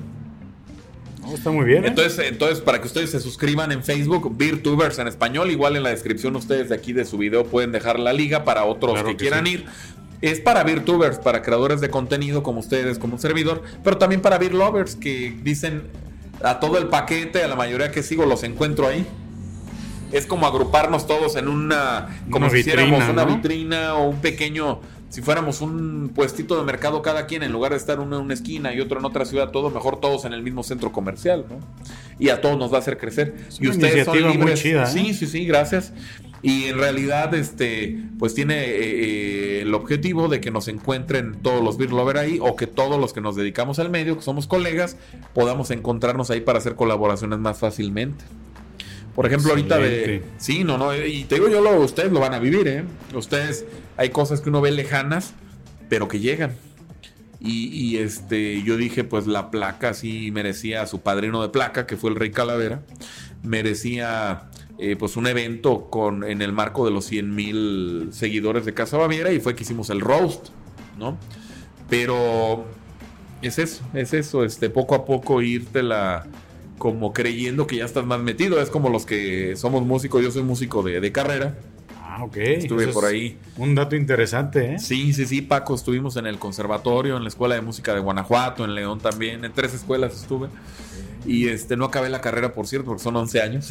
Está larguísima. Sí, de músico. bastante tiempo. Está cañón y ya cuando te casas todo dices, no, ya, o sea, ya yo estoy en una edad más de estar casado, emprender algo que de andar de estudiante, ¿no? O sea, a lo mejor sí estudias como segunda, tercera carrera algo por amor al conocimiento, etcétera, por preparación, pero ser exclusivamente estudiante sin tener una familia y casarte a nuestra edad ya no está tan chido, ¿no? Ya está más difícil. Entonces, eh, resulta que de músico fue lo mismo. Empiezas por una guitarra de palo, una guitarra de madera acústica. Ah, cabrón, como que quiero que suene esto y esto y ya me fregué los dedos, está durísima. Compras una guitarrita mejor, luego de repente una mejor. Oye, pues quiero empezar a profesionalizarme, a estudiar, etcétera. Como te está pasando a ti Emanuel. Van comprando equipo, este, los mismos suscriptores, no sé si ya les pasa en los comentarios, te van marcando el paso, hagan esto. o- Así es la recomendación, ¿no? hasta que llega el punto en que es como la alberca, ¿no? Que tú sientes el agua fría cuando metes los primeros, vas bajando la escalerita de la alberca y dices, ay, cabrón. Y lo que haces es que te metes más, más, más. luego te sales de la alberca de madrazo, sientes frío. Te vuelves a meter y ya no sientes tan fría la alberca. Pero yo les diría a ustedes y a muchos colegas que van iniciando, por favor, aunque el agua esté fría, métanse a la alberca. Porque entre más te vas metiendo a la alberca, descubres que siempre hay más conocimiento, más colaboraciones. Te vas metiendo al medio. Y yo veo que ustedes lo están tomando en serio, no lo están agarrando como un cotorreo de, ah, pon el cel y ya esto. No, no, mira, están equipándose muy padre. De hecho, eh, lo platicaba con Emanuel. Le dije, mira, tenemos nosotros ya con el podcast eh, y con el canal, pues oficialmente fue en junio. Y para nosotros, honestamente, significa mucho, ¿no? Que, Van muy rápido. que nos hayas este, abierto las puertas aquí No, de, no, no. De tu lugar, la confianza de venir aquí a conversar contigo. No, no. Porque son ese tipo de cosas las que comienzan a suceder cuando Sí. estás en este asunto, ¿no? Y sí le decía a Emanuel, Emanuel, es que yo creo que van a empezar a pasar cosas. Sí. Van a empezar a pasar cosas, no sé cuándo, pero pues para, para mí en lo personal, yo creo que también para Emanuel, pues es algo muy...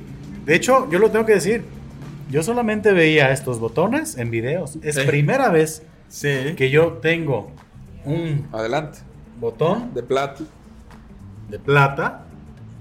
O sea, e- es, en serio, e- está padre y es este, pues no sé, nunca me hubiera imaginado tener de cerca un botón como estos. ¿no? Hombre, qué bárbaro. y la verdad, qué arduo trabajo es crear contenido, qué arduo trabajo es ganar suscriptores Sí. y triple felicitación, mi estimado. No, gracias, gracias. O sea, si para mí, si siento padre por tu canal este botón, o sea, no quiero pensar qué es lo que tú este, sentiste cuando lo tuviste la primera vez en tus Ah, manos. no, pues, híjole. No, qué buena pregunta, eh, mire, Manuel. Qué buena pregunta, mi estimado. Yo creo que, híjole, Alberto y yo lo sentimos como cuando tiene la gente pegado su, su cédula o cómo se llama, los que acabaron Sí, carrera, no tu- me tu dejaron mentir. título, tu, ¿no? título, tu título. Profesional. Así, para mí es un título. Es un título en YouTube esto, claro que sí es un título. Ah, eh, ¿Saben de dónde vienen los títulos? Yo el otro día estoy investigando y los títulos vienen de la Edad Media, cara.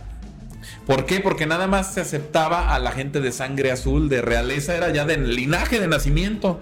Pero había un chingo de gente de lana, como en aquel tiempo ya había eh, mucho por la ruta de la seda, mucho comercio entre lo que eran los comerciantes venecianos que atravesaban todo lo que era el Oriente Medio y la India y regresaban. Esa ruta generó gente de un chinguerísimo de lana que tenía más lana que un rey, ¿eh? Tenían más lana. El rey tenía su reino, pero eh, los venecianos estaban tan cabrones que hasta formaron el banco, ¿no? Ellos inventaron la banca como la conocemos hoy en día. Entonces eh, decían, ¿sabes qué? Yo tengo más lana que de esos dos güeyes que son hijos del rey o el... Ya nomás porque eras nieto del rey o, o hermano del rey, pero tenían eran de sangre azul, pero había gente con más peso y se crean los títulos nobiliarios, ¿no? A lo mejor ya no eras de sangre azul, pero ya eras el conde. Ya no eras el rey o el príncipe, pero eras el marqués, el duque. Y ya pudieron convivir tanto la realeza con la nobleza. Los otros eran no, no eran sangre azul, pero era la nobleza. ¿no? Entonces yo sí lo siento así que el primer premio y por el que van ustedes son mil suscriptores que ya te dicen, va, cabrón, tú ya eres del medio, ya le entraste en serio, ya vas a monetizar, o sea, te fijas, te van a enganchar ahí porque ya van a decir, pues aunque sean centavitos de dólar, dolaritos, ya a quién le caen mal. Chiclito. A Mínimo, gusto. como tú dices, para la gas o algo, ¿no? Ajá. Entonces ya cuando entras a, a- a, este, los mil suscriptores más las cuatro mil horas de reproducción, ya dicen, no, mi amigo, usted ya pertenece aquí a la comunidad de YouTube, aunque quiera o no quiera, ya vaya formalizando su canal, este, verifícalo, etcétera, ¿no? Y ya en los 100 mil, eh, de esto hace que lo recibimos menos de un mes, ya sientes un poquito más de, ay, güey, como que ahora... O sea, ya es más inversión porque en el Rose sí le invertí muy buena lana en, en los Producción. camarógrafos, en producción, exacto, es la palabra correcta.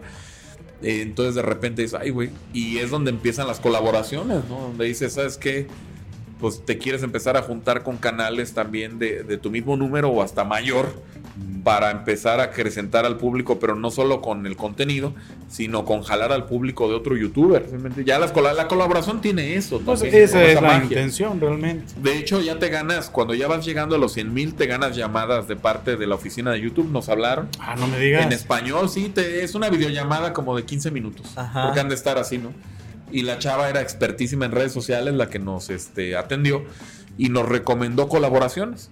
Dijo, ¿saben qué? Ustedes ya van a llegar al punto en que van a necesitar también de repente hacer colaboraciones como lo han hecho. Si grandes youtubers lo hacen, o sea, los músicos también colaboran en rolas o así. Las cervezas, hay cervezas colaborativas, porque la colaboración jala al público de aquel con mi público y Y empieza a hacer y ese- empieza esa sinergia. Yo por eso en Virtubers en español, en cuanto quede este video grabado, me pasan la liga de su video y lo vamos a compartir de parte de un seguidor en Virtubers en español.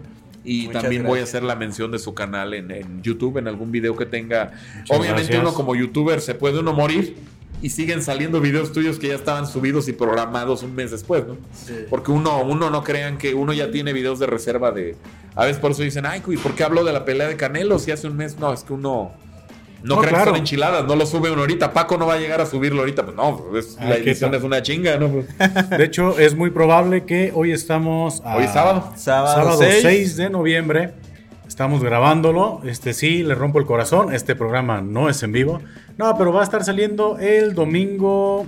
¿Qué va, qué va a ser? 14 ah, no, este domingo no, hasta el otro. Hasta el otro. de mañana en 8 Ya tienen videos ustedes también ya programados. para mañana. Ya sí. tenemos por ahí un videito para darnos margen a hacer la edición, a que quede.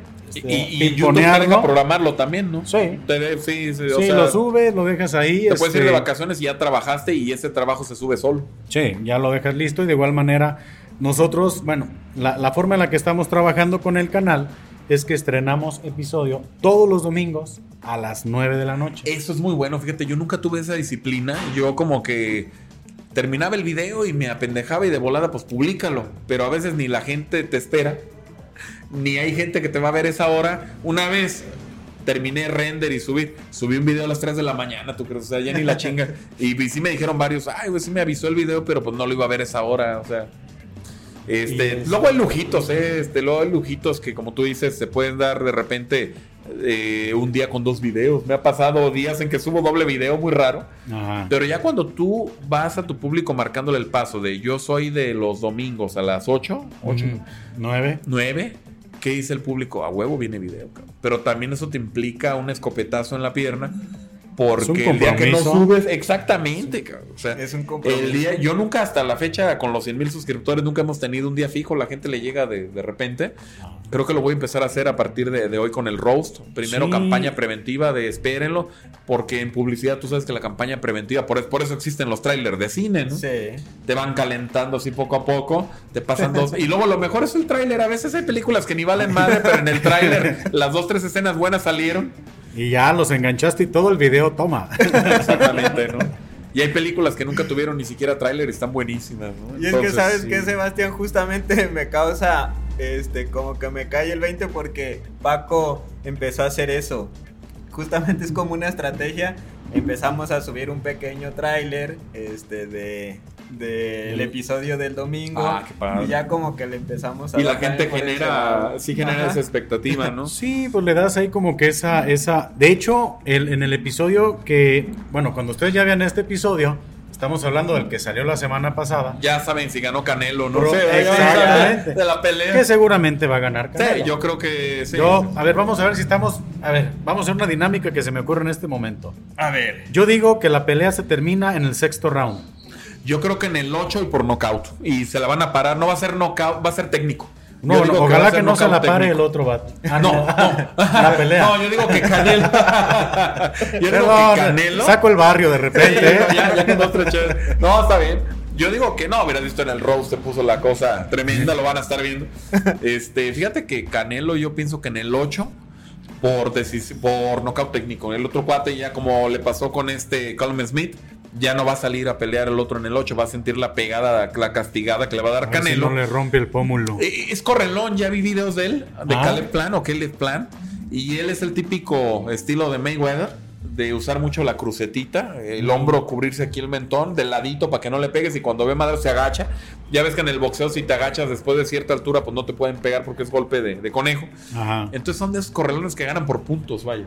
O sea, él va a tirarle a. Ah, por, allá. pun- por puntos, Sí, ¿verdad? No por puta. No, no, no por putos. Y él va a tirarle a llavear. Lo ¿eh? dijo él. Sí, él le va a tirar, no le va a hacer una pelea al tú por tú, él va a hacer jab. Va a estar ganando, este, buscar ganar cada round a través de puntitos.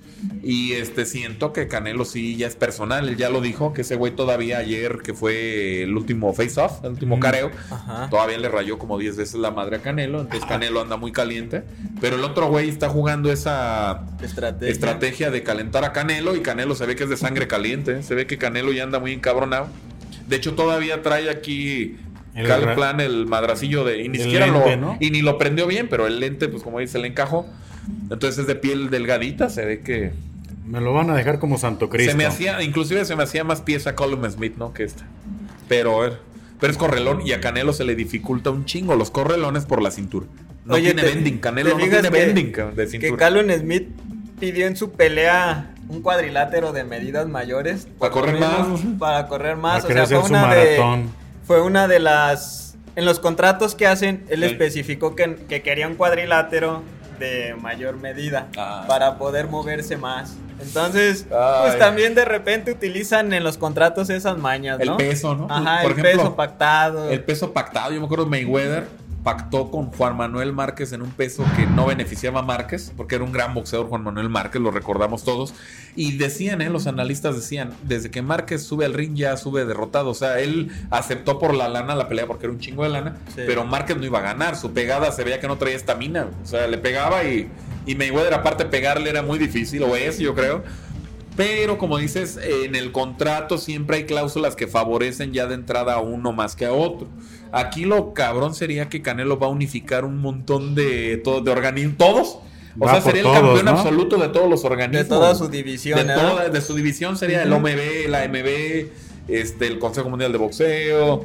eh, son el Consejo, es el Consejo Mundial de Boxeo, la Organización Mundial de Boxeo, eh, la Asociación Mundial de Boxeo. Son varias, ¿no? yo no soy tan Ok. experto en box, pero hay más, inclusive que uno a veces no las tiene tan visualizadas. Pero Canelo ya ganó en todas, le falta este. Y el otro güey va invicto. ¿Y el cuál es? que aquel güey va invicto. ¿Cuál es tu, tu este, predicción. Emanuel? Mira, mi pronóstico también es que no sale plan en el 9 por la pegada de Canelo. Canelo tiene una pegada muy fuerte y lo va a empezar a mermar. O sea, físicamente lo va a empezar a mermar y yo creo que no sale.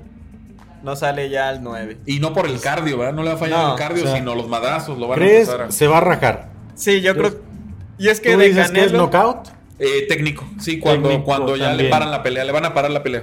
O sea, no que no salga, yo creo que va a haber un punto en que se igual de madreado y le paren la, la pelea y tú dices que no sale, que que también ya es no sale. técnico, ¿no? Ajá. Pues yo sí voy a un knockout, ¿eh? Yo De- creo de que real, sí, real. sí me lo va a mandar a dormir. ¿Cuánto hace que Canelo no tiene un knockout? Un chingo, ¿no? Desde este Amir Khan. Desde Amir Khan que fue muy, muy. ¿Cómo se dice? No, brutal ese. Sí, es más, no sé si lo retiró. Yo ya no he visto a Amir Khan en los Y cuadriláteros. fíjate que Amir Khan también venía con una racha de muy buenas peleas y se creía que iba a ser un- una oposición muy buena para Canelo.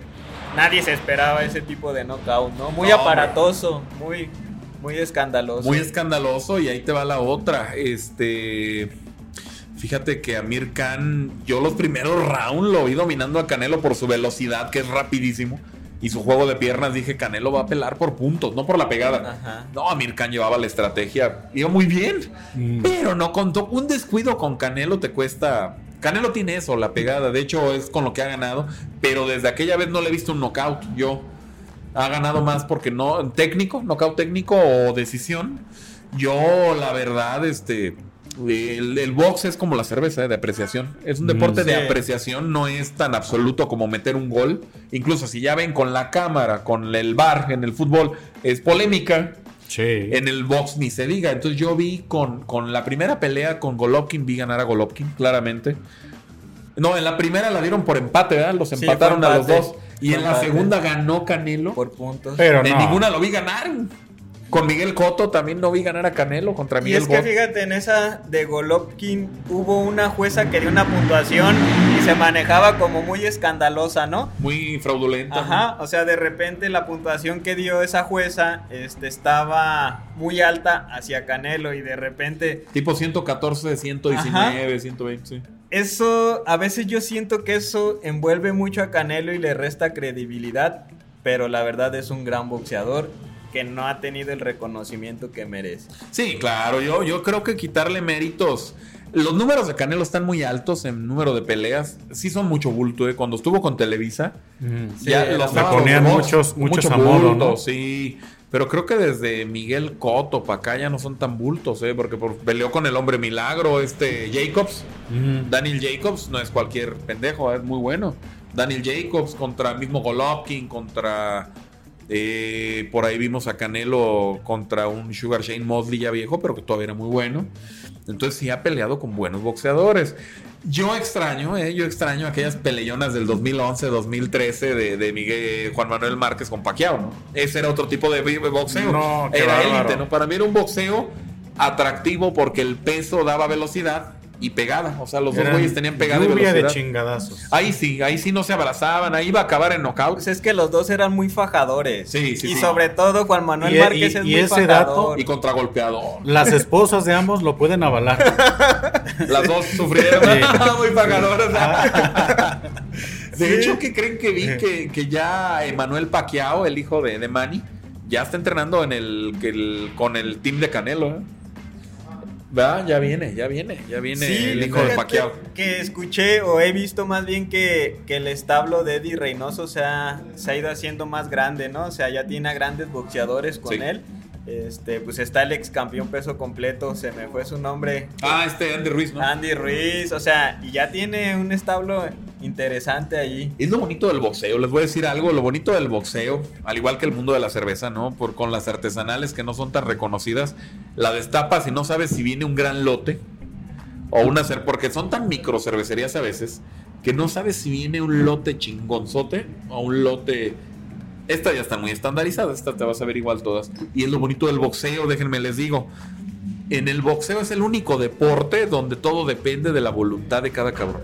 No es como el fútbol que jugó el equipo muy bien como la selección mexicana Ajá. y no meten goles. Yo México desde que yo tengo uso de razón maneja bien la pelota. Sí. ¿Qué no sabe hacer México? Hablando un poquito de fútbol, mandar centros bien. O sea, esos güeyes, tenemos muy buenos carrileros. A la hora de centrar, mandan el balón, este, el centro va a lo pendejo a la olla. Y no tenemos nunca históricamente un 9 matón. Hay selecciones como Argentina que pueden jugar horrible y en un descuido ya te vacunaron, ¿no? Italia es letal, pero son fieles a un estilo. ¿Cuál el defensivo Italia, no? ¿Qué pasa con él? Pero con que la riegue el portero o una decisión arbitral ya pelaste. Y en el box depende de cada cabrón. La voluntad y la preparación de ellos. No hay pretextos. Salvo los jueces. Es lo que decíamos. Cuando es decisión, Ajá. sí se presta. Como es de apreciación, a lo mejor hubo un juez que dijo, no, yo sí lo vi tirar más. O el otro güey. Por ejemplo, ya en el box subes derrotado desde que eres el, el retador. El campeón va a ser protegido siempre por los jueces. Entonces con retador tienes que ir o a noquear o a hacer un peleón. Es, lo que todavía el box tiene que refinar, creo, ciertas cosas, ¿no? Y es que fíjate que, híjole, es un gran negocio. Ah, y, sí. y yo creo que Las de repente apuestas, eso le juega en contra a Canelo. Canelo es mejor negocio que boxeador. A lo mejor es. es. un comentario un poco rudo, pero yo siento que Canelo es más negocio. Una marca ya. O sea, y yo lo he platicado con mucha gente. Hay gente que no le gusta el box y ve las peleas de Canelo. Pero no te sabe decir quién es, quién es, por ejemplo, el. quién es. quién está en el top 10 de libra por libra, ¿no? Ah, no, no se lo saben, no. O sea. Muy- como dicen, muy villamelón Así el es. tema, ¿no? Muy Entonces, Villamelón. yo creo que eso es lo que le juega en contra a Canelo. Este, hay que cuidar el negocio de este momento, ¿no? Y sí creo que de repente lo cuidan, pero es un gran boxeador y un gran pegador, es la Ah. verdad. Y la verdad también, este, tiene mucha, no sé cuál es la palabra correcta, pero se quita muchos golpes. No Sí. es un boxeador que lo golpeen mucho, que es algo que también tenía Mayweather, ¿no? Sí, y Se eso, quitan y, muchos golpes. y eso que le falta todavía cintura, te fijas, está tronco, todo, todavía Sí. entra- es más, a Canelo siento que le entran dos, tres madrazos innecesarios todavía. que no deberían Que no pasar. debería, no. Que los no, aguanta como Los- todo un ah, campeón. Ese güey tiene una quijada, aguanta. no lo tumbas cabrón, y ¿eh? yo creo que eso es una ventaja que él sabe aguanta capitalizar muy, bien. ¿no? olvídate, olvídate, Canelo aguanta muy cabrón, pero fíjate que redondeando el comentario de Manuel, creo, yo me acuerdo que había una serie muy famosa que se llamaba Club de Cuervos. Nos esclareció ciertas cosas del fútbol mexicano, ¿no? ya con tecnicismo. Y una de ellas era el jugador franquicia. Ajá. Hay jugadores que por traer el nombre, aunque ya están medio veteranos en un club, ah, van a hablar de ese jugador, ESPN, Fox, todos. Segunda, va a vender un chingo de camisetas, aunque en la cancha ya ni venga a hacer nada. Ahí les da el caso de Landon Donovan. Vino a jugar aquí al León y creo que nomás jugó dos partidos. Pero se habló de Landon Donovan, todos indignados porque León contrató al archirrival de la selección mexicana. ¿no? Y Sí. se habló de León, Club León. Neta que Club León nomás lo contrató para que hablaran del Club León, porque Club León sí tiene muchos títulos. Lo que le falta es ser mediático como un Chivas, un América. Cruz Azul, Pumas. Pero Pumas no tiene tantos títulos como León, pero se habla más de Pumas por la universidad. güey. Fíjate, quien hace algo, bueno, quien lo hace muy bien es la MLS, ¿no? Que incluso le dicen el cementerio de elefantes. Eh, sí, o sí. sea, te trae jugadores franquicia, Ay, que es el caso de Chicharito, Ibrahimovic, ¿no? Ibrahimovic, Rooney, o sea, traen jugadores franquicia que a lo mejor ya no van a rendir, pero jalan un montón. Y ya de no son tan caros como en su época. Ajá. Pero sí, Landon Donovan lo hizo. Eh, yo me acuerdo cuando León se trajo a Neri Castillo y a Rafa Márquez, cabrón. Y salió, fíjate, Rafa Márquez solo le faltaba una cosa por ganar y era el campeonato mexicano. Rafa Márquez ganó todo, a menos el mundial, obviamente, por Menos. ser de la selección mexicana. Pero si Rafa Márquez hubiera nacionalizado español, gana el mundial. Sí, gana todo. Eh, Era esa época del Barça, del mini Barça. La selección de España era el mini Barça. Y yo le decía, a mí me cae gordo el Barcelona, la verdad, abiertamente. Yo le decía el Barcemoda. El Barcemoda porque nomás duró como una década de moda el Barcelona menos.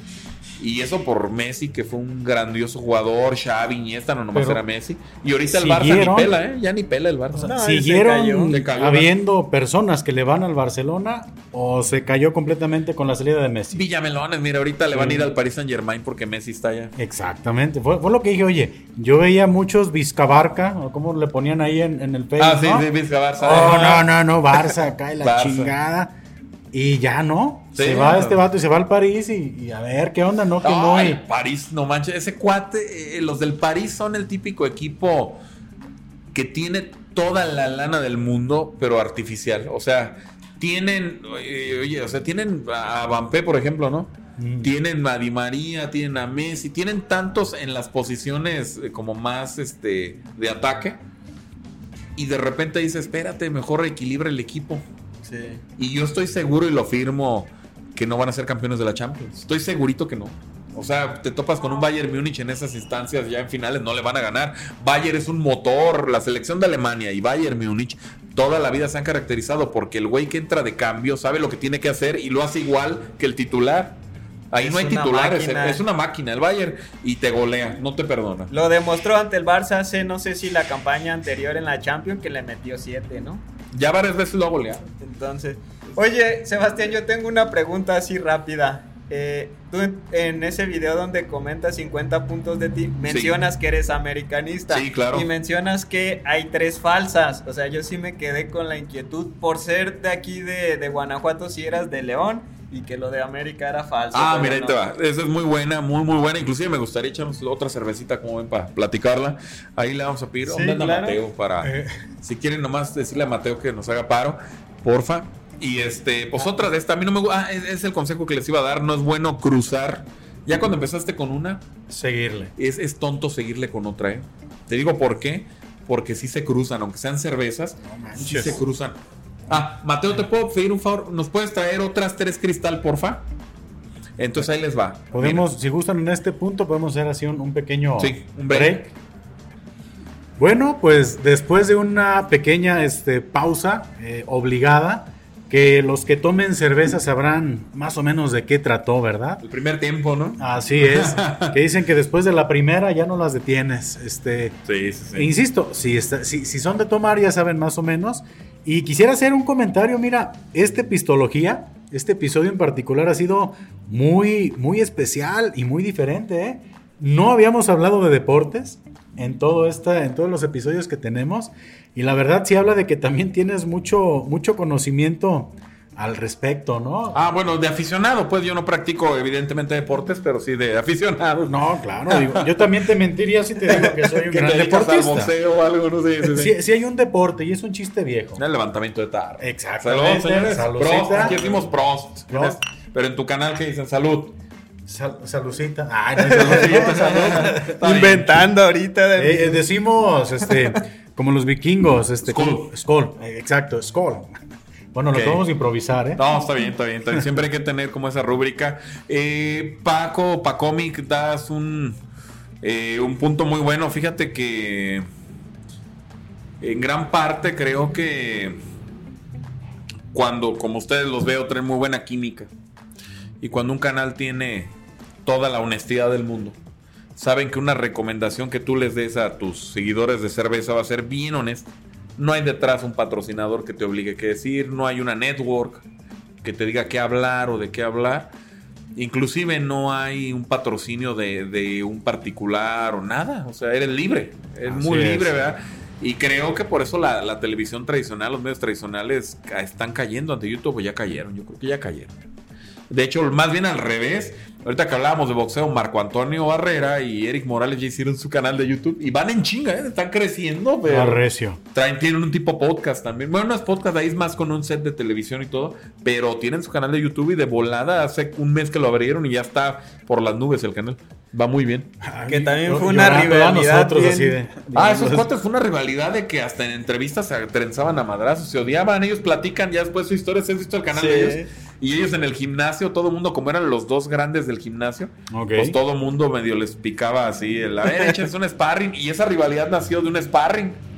Uno de ellos fue sparring del otro, creo que, y de ahí nació una rivalidad muy gacha, pero se odiaban, ¿eh? Hasta que TV Azteca, no sé cómo lo hizo, que los juntó de, de narradores, de comentaristas. Comentarista. Pues algún Y- cheque. Sí, no, no Pero-. Un buen cheque. ¿no? Pero todavía se veía bien incómodo porque no saludaban, ¿verdad? Aún estando de comentaristas no se hablaban ni nada así. O sea, es que esos güeyes sí salieron muy mal. Y ahorita ya son compas, pues, ya. Aunque todavía Ya. se echan tirillos así bien Ya después limaron Asperezas, asperezas. aunque todavía hay la rivalidad. Ah, pero qué chulas peleas, las tres que hubo. Cuatro, creo. Hubo cuatro. No, tres. Creo que dos las ganó Marco Antonio Barrera y una. Y el terrible. Una Qué sí. peleón. Ahí, como tú dices, era palo y palo. ¿eh? Ahí no era de que me abrazo y me separan. No, qué peleón. Yo o sea- creo, para mí, en lo personal, hasta un poquito arriba de las marcas Pacquiao. Me emociona todavía ver más las del terrible contra. No, y, y- y ¿sabes por qué? Perdón que te interrumpa, Paco, por lo que decíamos. Ajá. Canelo es un gran boxeador, pero es un deportista franquicia. Es lo que, por eso sacamos el tema del fútbol. Sí. Ya Canelo es una franquicia, entonces ya van a cuidar a esa franquicia, ya es un negocio, entonces ya no lo vas a poner este, a que se rompa la madre este, gacho, porque ahí se te puede acabar todo. Hasta gente que ni le gusta el box ve al Canelo. Y fíjate que hay un tema, por ejemplo, en ese sentido del box, que lo hacían desde Julio César Chávez, ¿no? Evitar los rivales. Y no porque fuera mejor que tú, sino porque de repente eran más incómodos a tu estilo de Así es, boxeo. así es. Y de repente eso le pasa mucho a Canelo. Y creo que hay un, una persona que es el más evitado, creo que su apodo, perdón, su apellido es Turman, no me acuerdo el nombre. Y no se lo quieren poner. Y lo mencionan como el boxeador más evitado. Este, y Canelo es uno de los que no ha querido pelear. No porque sea mejor con él, que él, sino porque el boxeo como que no va a dar Sí. espectáculo y va a chocar ahí medio feo, ¿no? Sa- ¿Sabes cuál quedó a deber, este, Manuel? Hubiera estado buena ya, y aún de viejo traía piernas y todo paqueado, lo acabamos de ver ahora que se retiró con el cubano, este, ¿cómo se llamaba? Bueno, se acaba- yo vi la pelea y todo, pero no me acuerdo del nombre del cubano que no era tan famoso. Paqueado todavía traía piernas y velocidad. Yo creo que un paqueado Canelo hubiera estado bueno todavía, ¿no? Sin embargo, pues no se dio. Y- y sí, Pacquiao sí, iba Sí, sí, sí, los hubieran podido. Es Sí. que, es que hay, hay un momento donde uno baja mucho de peso y otro sube y ahí se empatan. Porque Pacquiao llegó a pelear con Oscar de la Hoya, que estaba grandote y, y le metió una chinga. Y fíjate que Pacquiao estaba para pelear con Errol Spencer Jr., Ah, creo ese que es es, un el nombre. boxeadorazo, Errol Spence. No Jr., sé por sí. qué no se dio la pelea, pero Pacquiao como que lleva más bien un tema de... De retiro, ¿no? Ajá, de retiro. Y esta última Le pelea... quisieron poner un papita, ¿no? Ajá. no manches. Esta pelea era un tema político. O sea, Pacquiao ahorita es candidato para presidente de Ah. su país. Y le quisieron poner un boxeador Cubano. que de repente le diera un poquito más de reflector para llegar arriba, ¿no? Porque Errol Spencer Jr. sí es un libra por libra, Sí, está, está en el cabrón. top. Sí, Y sí le pudo haber dejado una muy mala imagen. sí, sí. o sí. sea, es un chavo muy joven. Lo hubiera dejado mal parado. Entonces buscaban como que se retirara de la mejor manera para entrar directo a la política. Ahorita ya está ahí Pacquiao buscando la presidencia de su país. Y no que yo creo que va a ganar. Sí, la popularidad de que tiene él. Yo creo que ahí eh, Filipinas no es un país muy grande. Eh, número de habitantes, entonces yo creo que, que él es, Es- un fenómeno allá. Es, Oye, pero es donde ahorita hay un presidente bien radical, ¿no? Filipinas. ¿A ¿O no, poco? no es donde está un vato así muy, casi muy militarizado el pedo, ¿no? Creo No, que no sí. sé, Espero no estarme pero- equivocando, pero sí así como un presidente muy, muy, este, muy extremista, ¿eh? Y fíjate Pero que hay, no lo sé. Creo hay que una anécdota de no- Pacquiao. No, no los quiero desinformar. Hay una anécdota de Pacquiao bien curiosa. Dicen que cuando Pacquiao peleaba, el por... no sé cómo se mide la delincuencia, Ajá. pero que bajaba. En las peleas de Pacquiao ese día, la Órale. delincuencia bajaba de tanta convocatoria. Es, que es como cuando juega el América. El índice, el índice de El índice de delincuencia. delincuencia Como bajaba. cuando juega el Como América. cuando juega el América, este. No, no, qué barro. Fíjate que a mí me decía ahorita fuera de cámaras, este, Manuel, Ah, no, tú me dijiste, o no me acuerdo quién, de, de la América. Ah, no, tú, en el 50 cosas dijiste que la voy a la América. Fíjate que la América sería, yo creo que a ti que te encantan los cómics, sería ese villano especie de antihéroe que, que es necesario. Es el antagonista, es la palabra que yo busco. Es un antagonista natural de la América. Ahí te va. Aquí, que me queda cerquita León, Ajá. día que viene el América contra León, se llena, te llena el estadio del América. Y los de León, el, el Club León cree que está jugando un clásico. O sea, sienten que la rivalidad con América Sí. existe. Va a Querétaro, Que que, es el clásico del. Bajío, ¿no? Ándale, el clásico, ¿no? Inclusive va a Querétaro el América y como hay mucho eh, capitalino viviendo en Querétaro, siente el Querétaro que tiene una rivalidad con América. En aquellos tiempos, les voy a decir la verdad, de gente que conoce del fútbol cuando inició la liga profesional, hablo del abuelito de mi esposa, don David le mando un fraternal abrazo que todavía está vivo. Tiene 91 años el señor y todavía platica. Él te platica del primer cam- campeonísimo de la historia que fue León. Cuando ya era liga profesional de fútbol, León fue el primer campeonísimo. Campeonísimo es que ganaste todo. Y todavía en el campeón de campeones chingas eso. O sea, todo. Y el verdadero clásico nacional era Chivas contra León. Ah, era el, ver- los el verdadero clásico nacional era Chivas León, era un agarrón brutal. América, América todavía Televisa no lo agarraba. América era un club este normalón. Tú puedes ver ahí las estadísticas y ganaban más otros equipos que las Asturias y equipos así que ya no existen. Ajá. Pero América, con toda la mercadotecnia y todo, supo armar un superclub. América era eh, los, eh, como ahorita Tigres y Monterrey, ¿no? Eran los fichajes bomba. O sea, la América. Y todavía hay una rivalidad preciosa de Pumas. O sea, Pumas. Ve Pumas contra América, va a haber putazos. Inclusive Pumas América, los Pumas dicen, tenemos nuestro clásico contra el América.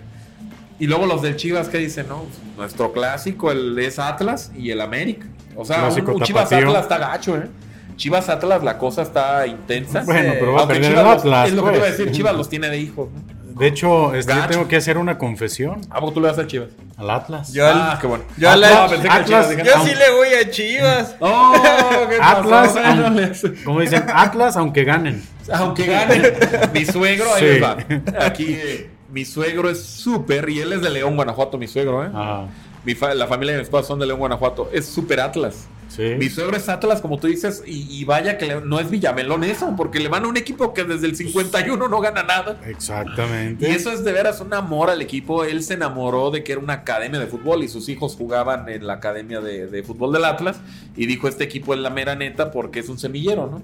Hablamos, claro, del Atlas de eh, los 90 o así. Rafa Márquez. Uh, Pavel Pardo. Mira, podríamos durar una hora de podcast hablando de todo lo que sacó Atlas y ha sacado. Sí. Bajó. Pues la- es que ha sido un semillero de, de estrellas, ¿no? Sí. El Atlas realmente es lo que ha. Si no los vendiera, sido. imagínate qué equipo sería. Si nunca vendieras jugadores que los pudieras retener. Fíjate que No Atlas, les ganaban, yo creo. Atlas no fue campeón porque se topó con el mejor Toluca de, Ey, de la sí, historia. de la historia. Sí, sí, sí. O sea, Cardoso y nada.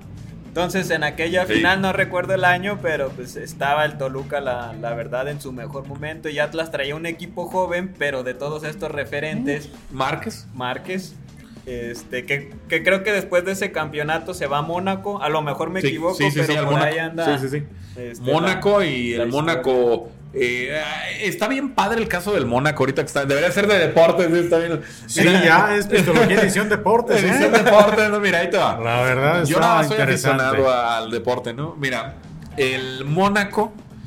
eh, está bien raro Mónaco. el- un servidor tuvo la oportunidad de viajar por allá un rato. Y este me tocó llegar de Francia a Mónaco de, de turista, nada más. Y en Mónaco, literal, ¿eh? literal, fue la primera vez en la vida que vi un Maserati en la calle. Estacionado así como este que está aquí enfrente de este carro. Y ni quien lo pelara porque es una tierra de millonarios. En Mónaco nada más aceptan 33 habitantes por año, nuevos, para residentes. Está tremendo. Mónaco, la, la misma calle está iluminada, toda la banqueta con luz así como de... Ah, porque ahí hacen el Grand Prix de Mónaco. Ok. Entonces toda la ciudad es una pista de carreras. En toda la ciudad hay escalera eléctrica. O sea, es, es un, pero es un principado.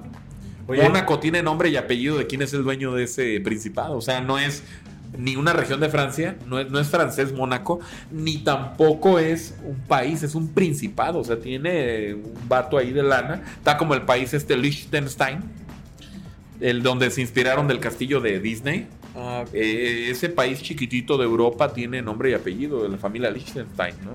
Entonces todavía en Europa hay principados, todavía, imagínate cuánta lana. ¿Han visto ustedes youtubers como Dominguero y ellos que viajan? Sí. Dominguero ha ido a Mónaco y pues, tú ves, yo nomás le fui una vez a Mónaco y está muy cabrón los casinos. El, el Monte Carlo, Dios mío, qué casinos, Y, cabrón. y en Tlaxcala apenas hace como tres años, ¿no? Que les llegó una escalera eléctrica y acá... ¿A poco de veras, en sí, serio? creo que sí, por un video donde no se podían... El chiste de los chilangos es, y de muchos es que sí existe, ¿no? Ah, ¿a poco existe Tlaxcala? ¿no? Sí, no, Yo, ¿sabes? claro. A, a mí nada más me gustaría. Saludos a Tlaxcala. A Tlaxcala, ¿no? De Mónaco a Tlaxcala. De Pistología a es internacional. de Maserati a una De escalera eléctrica. ¿Saben cuál es el eslogan de Maserati? Y lo vi que es real. eh, que cuando lo ves en vivo lo vas a querer acariciar. Por su pintura. Y yo cuando vi ese Maserati estacionado, sí le hice así. Sí, Oye, eh, oye, eh, oye, esa frase puede aplicarse a muchas cosas, ¿eh? Ah, una mujer. Si lo, si muchas lo ves en vivo, lo vas a querer acariciar. Ándale, ¿no? Aplícalo a lo que usted guste, va a funcionar, ¿eh? Pero sí funciona, ¿no? claro que sí. Mm. Pues, No, qué bárbaro. Mira, este, eh, nada más apuntalando el comentario de, de Rafa Márquez, eh, se va al Mónaco. Mónaco, como es un principado y tiene un chingo de lana, armaron un equipazo y se unieron a la liga francesa. O sea, Mónaco es un país invitado a la liga de Francia. En aquellos tiempos el Paris Saint Germain no existía. O sea, eh, sí existía, pero eran equipillos. El chido fue el Marsella un tiempo, el Lyon. Y el Mónaco llega y pum, cabrón. Liga francesa gana el Rafa Márquez. Y no me acuerdo si hasta ganó la Champions con el Mónaco. O sea, fue una cosa, un fenómeno el Mónaco de aquella época. Y el Barcelona dice, Dios mío, este defensa es Es bueno. muy cabrón. Exatlista. O sea, a esos niveles Atlas ha proyectado jugadores o guardados. o sea, Pues si mal no recuerdo, creo que mexicanos, Rafa Márquez es el único que ha ganado la Champions. Ni Hugo Sánchez, que es el gran referente, ¿no? Creo que solamente Rafa Márquez es Ni Hugo Sánchez. eh, ni Hugo Sánchez. Ni Hugo Sánchez. Hugo Sánchez, su Real Madrid sufrió mucho contra aquel Milán de Ey. los 90. Pero que- pelado. Era, De los holandeses. ajá, de los holandeses. Sí, sí, sí, un Milan muy holandés. Qué, qué, qué bonito es hablar de, de buen fútbol. Incluso la Liga MX da tema, ¿eh? No, es cabrones. No. La Liga MX está bizarra, da tema para cosas. Oye, Sebastián, escuché también que tu jugador favorito es Zidane. sí, Platícanos. Zinedine Zidane. Yo creo que fue el claro ejemplo de llevar a la primera Francia a ganar una Copa del Mundo. Estaba Platini, ¿no? Estaba Michel Platini, pero no logró llegar a ni siquiera a la final del Mundial. Zidane los lleva de la mano de Deschamps, de jugadores inclusive como, como Petit, Manuel Petit, que era un gran lateral, ¿verdad? Este, del mismo Fabián Bartés en la portería. Era, era un equipazo Francia. Y resulta que se topan con el mejor Brasil de los últimos 30 años, yo creo. O sea, de Ronaldo, Ronaldinho, de Rivaldo, de un Brasil así, Dream Team. Y Francia les mete tres goles. En la final. En la final. No, no, no, ese Zidane, pero Zinedine Zidane fue clave, o sea, Zinedine Zidane fue ganó todo, o sea, ganó con sus clubes, ganó todo, Champions, todo. Eh, como seleccionado, como jugador de selección ganó todo, Eurocopa, ganó eh, un mundial y como director técnico ganó todo. Y fíjate O sea- que fue parte de ese Real Madrid de los Galácticos, Ah, ¿no? sí, sí, sí, sí, sí. Eh, Ah, como jugador y como ajá. sí, sí, sí. Este, y sí, o sea, no es mi jugador favorito, el mío es Maradona, Ah, sí, sí. pero Zinedine Zidane, elegante, muy inteligente, liderazgo, ¿no? mucho liderazgo y pues le ganó de repente ahí este, la inteligencia emocional, ¿no? En aquella Sí. final contra Italia. Contra Materazzi, ¿no? El Ajá. cabezazo ahí. Yo Pero- creo que ya los tenían contra la... Si no ha sido por Bufón, un cabezazo de Zidane que saca Bufón así bien cabrón. Si no ha sido por, por Bufón, hubiera sido bicampeón del mundo Zidane. Y en penales yo sabía que estaba muy cabrón contra Italia. Y hay que decirlo, también es un dato ahí técnico. el, el jugador favorito de Cristiano Ronaldo pues es Zidane. Zidane. Yo no sabía eso. ¿eh? Yo Por no eso, cuando Zidane toma la dirección técnica del Real Madrid, este, pues Cristiano Ronaldo ahí como que hace buena mancuerna. Claro, ¿no? es que ahí les va un dato curioso que yo veo que tú sabes mucho de deportes. Este, les comparto. Yo, yo solamente dejo que Manuel Ay, platique. el yo de también deporte. sé Ahora viene a mucho pistear también, pero... Paco ¿eh? no, yo me estoy dedicando a echar la cheve. No, es que No, es- sí. esto, esto que toca, fíjate, ahí te va. Yo no lo había visto eh, hasta que nos invitaron a bloguear a Baja California Norte. El señor que nos invitó a bloguear allá, un saludazo. Pero él sí le gusta mantenerse en el anonimato. Él nos patrocinó todo y dijo: No, no me nombren. O sea, es más, como él tiene este por ahí bares y la fregada, pues por seguridad él prefiere estar en bajo perfil, ¿no? Pero él también tiene equipos de fútbol. Tiene equipos de fútbol, de hecho, de uno de sus equipos salió, o sea, él tiene escuelas de fútbol en Tijuana. Él está también muy cerquita a los cholos de Tijuana y todo. Pero él de sus formaciones, ustedes saben que del norte del país es Héctor Herrera, el orejón este que se operó la cara y todo para... Ah, y sí. luego que el FIFA no le respetó. Se o sea, enchuló, ni- ni tanta lana, Y ¿no? luego de repente abrías el FIFA y salía su misma cara viejita, ¿no? Parecía el ratón Miguelito, ¿no? Eh, ya se enchuló, ¿no? O lo ponían como calamardo guapo, ¿no? El Fue calamardo el guapo. meme, ¿no? No, pero el vato sí le invirtió buena Sí, lana, cambió ¿eh? muchísimo. ¿eh? Oye, pero fue después del escándalo este de la selección mexicana con De las travestis. Ajá, o sea, Oye, que el ¿a ¿eran transvestis, neta? Sí, Pues, bueno, muchacho, dicen de que- todo ahí. Porque ¿no? traían su desfile todo. bien cachondón, ¿no? La verga y la... No, vieja, voy a trabajar, tómala. No, fíjate que como jugador, es lo que te iba a decir, fíjate, como deportista, a Canelo hasta eso se le aplaude, cabrón. Pinche Canelo, Muy tú lo ves el físico ayer que se presentaron, ya es que marcan así. Tú ves el físico de Canelo y dices, este güey es un pinche Adonis, un toro el cabrón. No, no, no, el otro güey también está mamadón, pero el Canelo tú lo ves así marcado en cada parte de su abdomen, de su cuerpo, hasta hay un músculo aquí, no sé cómo se llama, que ese está bien perro marcarlo, ¿no? Acá, y ese güey lo tiene bien marcado, o sea, el güey está muy cabrón. Oye, también dato técnico. Saludos, ese- Canelo. Saludos, Canelo, Te, admiramos mucho. Oye, que viniera. Ojalá y un día viniera. Uf, no, qué bárbaro. Yo creo que ese güey es tan disciplinado que sí se viene echando una cheve a la semana, una. Yo, creo. o sea, yo creo que- sí, porque, por ejemplo, a mi querido Julio César Chávez le ganó No, sí, le gana el a varios vicio. boxeadores. De hecho, a la mayoría les ha ganado eh, pues snifar y pistear y viejas.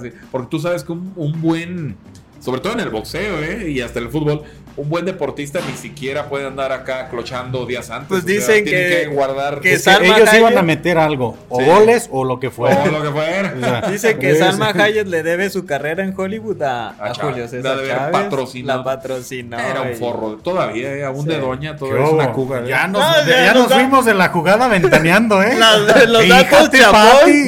No, Los datos chapoy los traigo al pedo, ¿eh? Pero de hecho, Ya vi que sí, ¿eh? Salma es una mujer tan, tan hermosa que todavía de vieja a la ves y qué bárbara, ¿eh? No, no, no, qué vieja. Qué vieja, qué vieja. No, Pues, no, por ejemplo, otro dato Francia, inservible. ¿no? Se casó en Francia Ajá. con un güey acá de Que creo que tiene como hoteles o algo así. Sí. Muy bien, pues este, después de otra pequeña este, interrupción técnica, continuamos. sí, sí, Y esto es como los de estos programas de Chespirito. De repente está así un vaso vacío y Y aparecen aparece, llenos. ¿no? Sí, sí, sí. Así es que Errores tenemos- de, ¿cómo le? De secuencia. Así es. Como de- este dirección general Enrique Segoviano, ¿no? Enrique Segoviano. Algo así, así aparecen las cosas de repente. está, en cámara, un saludazo. También como te llamas, mis Marco. Este, Eh, no, Emanuel, perdón, ¿no? también Emanuel. ¿verdad? Es mi carnal el vato. Ah, son hermanos, Sí. este, carnales, carnales. Sí, sí, sí. No hermano. se parecen, No pues. se parecen. No, quítate el. el- Ah, bueno, es que tiene una pinche barbota. Eh, pero se parecen. Ahí está, mira. No, sí, sí. Pero el- está en un aire familiar. Es, es el Sí, brother, ¿verdad? sí, sí, sí. Le voy a hacer el comercial yo porque no se anima. También es músico acá el Emanuel. Sí entonces- Ah, trae sí. la traza acá de, de músicos, sí. Tiene, es bajista. No, No, manches, no, no. estás bien recomendado ahora en este podcast, ¿eh, carnal? Un saludo acá para Emanuel. Qué chido, fíjate, yo no tuve hermanos varones, tuve una hermana nada más. Músico es bajista también, ella estuvo también en el conservatorio. Mi hermana sí se dedicó toda la vida a música, ¿no? Ella sí es músico ella y yo pues le seguía mil cosas más. Pero yo creo que los que nos dedicamos a la música estamos muy conectados también con los medios, este, pues de las cámaras, todo eso, ¿no? No, claro. Ya, y ya de por sí dominas el escenario. Y ha sido acá también ¿Y un. tú tocas algo también? Eh, las teclas de, de la compu. Ah, las de la combo al revés. Sí, no. No, No, sí, pues más bien. Sí, eh, sí, algún sí. tiempo tuve un acercamiento con la música, pero fracasó totalmente. Es celosa, la música, la Sí. musa a veces no, no favorece y es cañona, sí. Ahí, eh, bueno, ahora sí que lo pongo como. Pues de chavito estuve ahí participando en una banda De de, rock. vientos. No, Ah, de viento, viento. Yo de- toqué el saxofón un ratito. Ah, ya, ya, banda, banda. y, es, y es algo que para este momento me hubiera gustado mucho haberlo aprovechado. Oh, ahorita los músicos de Nomás- metal son bien cotizados, los metaleros. En sí. ese tiempo lo sentía más como una situación de, de obligación y no me hizo saber capitalizar esa oportunidad. Y yo incluso en este momento eh, actual de mi vida se me antojaría retomar el, el- el tocar el saxofón. Oh. Pero bueno, pues tantas cosas que quiere Mira, uno, uno sí, manejar. A ti ¿no? que te gusta la música de metales, justo ayer le estaba enseñando a mi esposa, a mi niña, yo les... Más que teoría musical, me gusta que aprecien primero la música, porque alguien que escucha buena música va a querer más, ¿no? Y ayer les estaba enseñando a Tower of Power. Ok, la no- Tower of Power, ¿eh? ahí te va. ¿Has escuchado qué nivel de mujer de Luis Miguel? Sí. Es un cover de Tower of Power. Tower of Power era una, pues una, ahora sí que una grupo más banda de, de- Luis Miguel, de- patrocínanos. De, Luis Miguel, sí. Y traían una Sácanos sección en de metales. Ándale, ¿no? Traía una sección de metales brutal, brutal, de verdad, Tower of Power.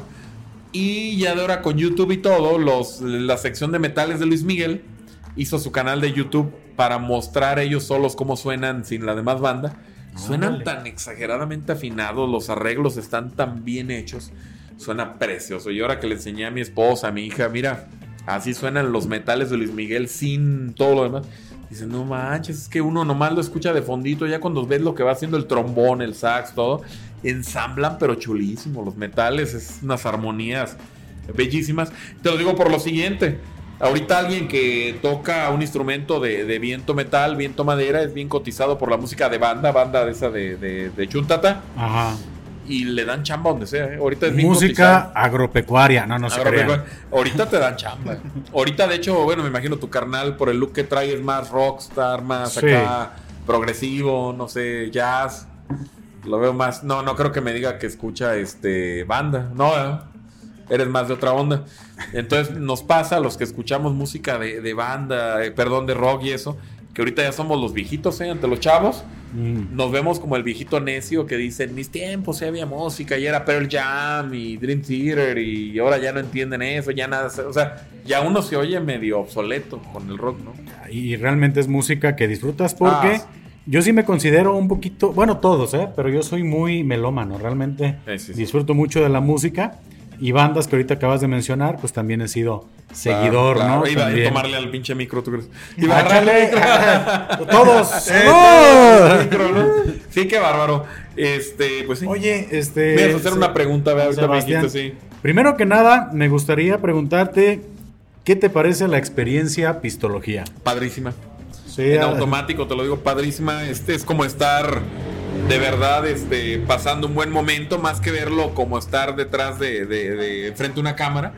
Yo lo siento la experiencia como estar conviviendo con dos muy buenos amigos, que es la primera vez que nos vemos, pero se siente esa camaradería, la- Oye, la, agarramos- química que traen ustedes. Agarramos confianza, la verdad, en chinga. ¿eh? Sí, sí. No, y ustedes ya traen una química, traen mucho tema de conversación de muchas cosas. Y es lo padre que el nicho que agarras es si vamos a catar una cerveza, pero vamos a hacer un podcast, ¿no? De, de temas de actualidad, deportes, lo que sea.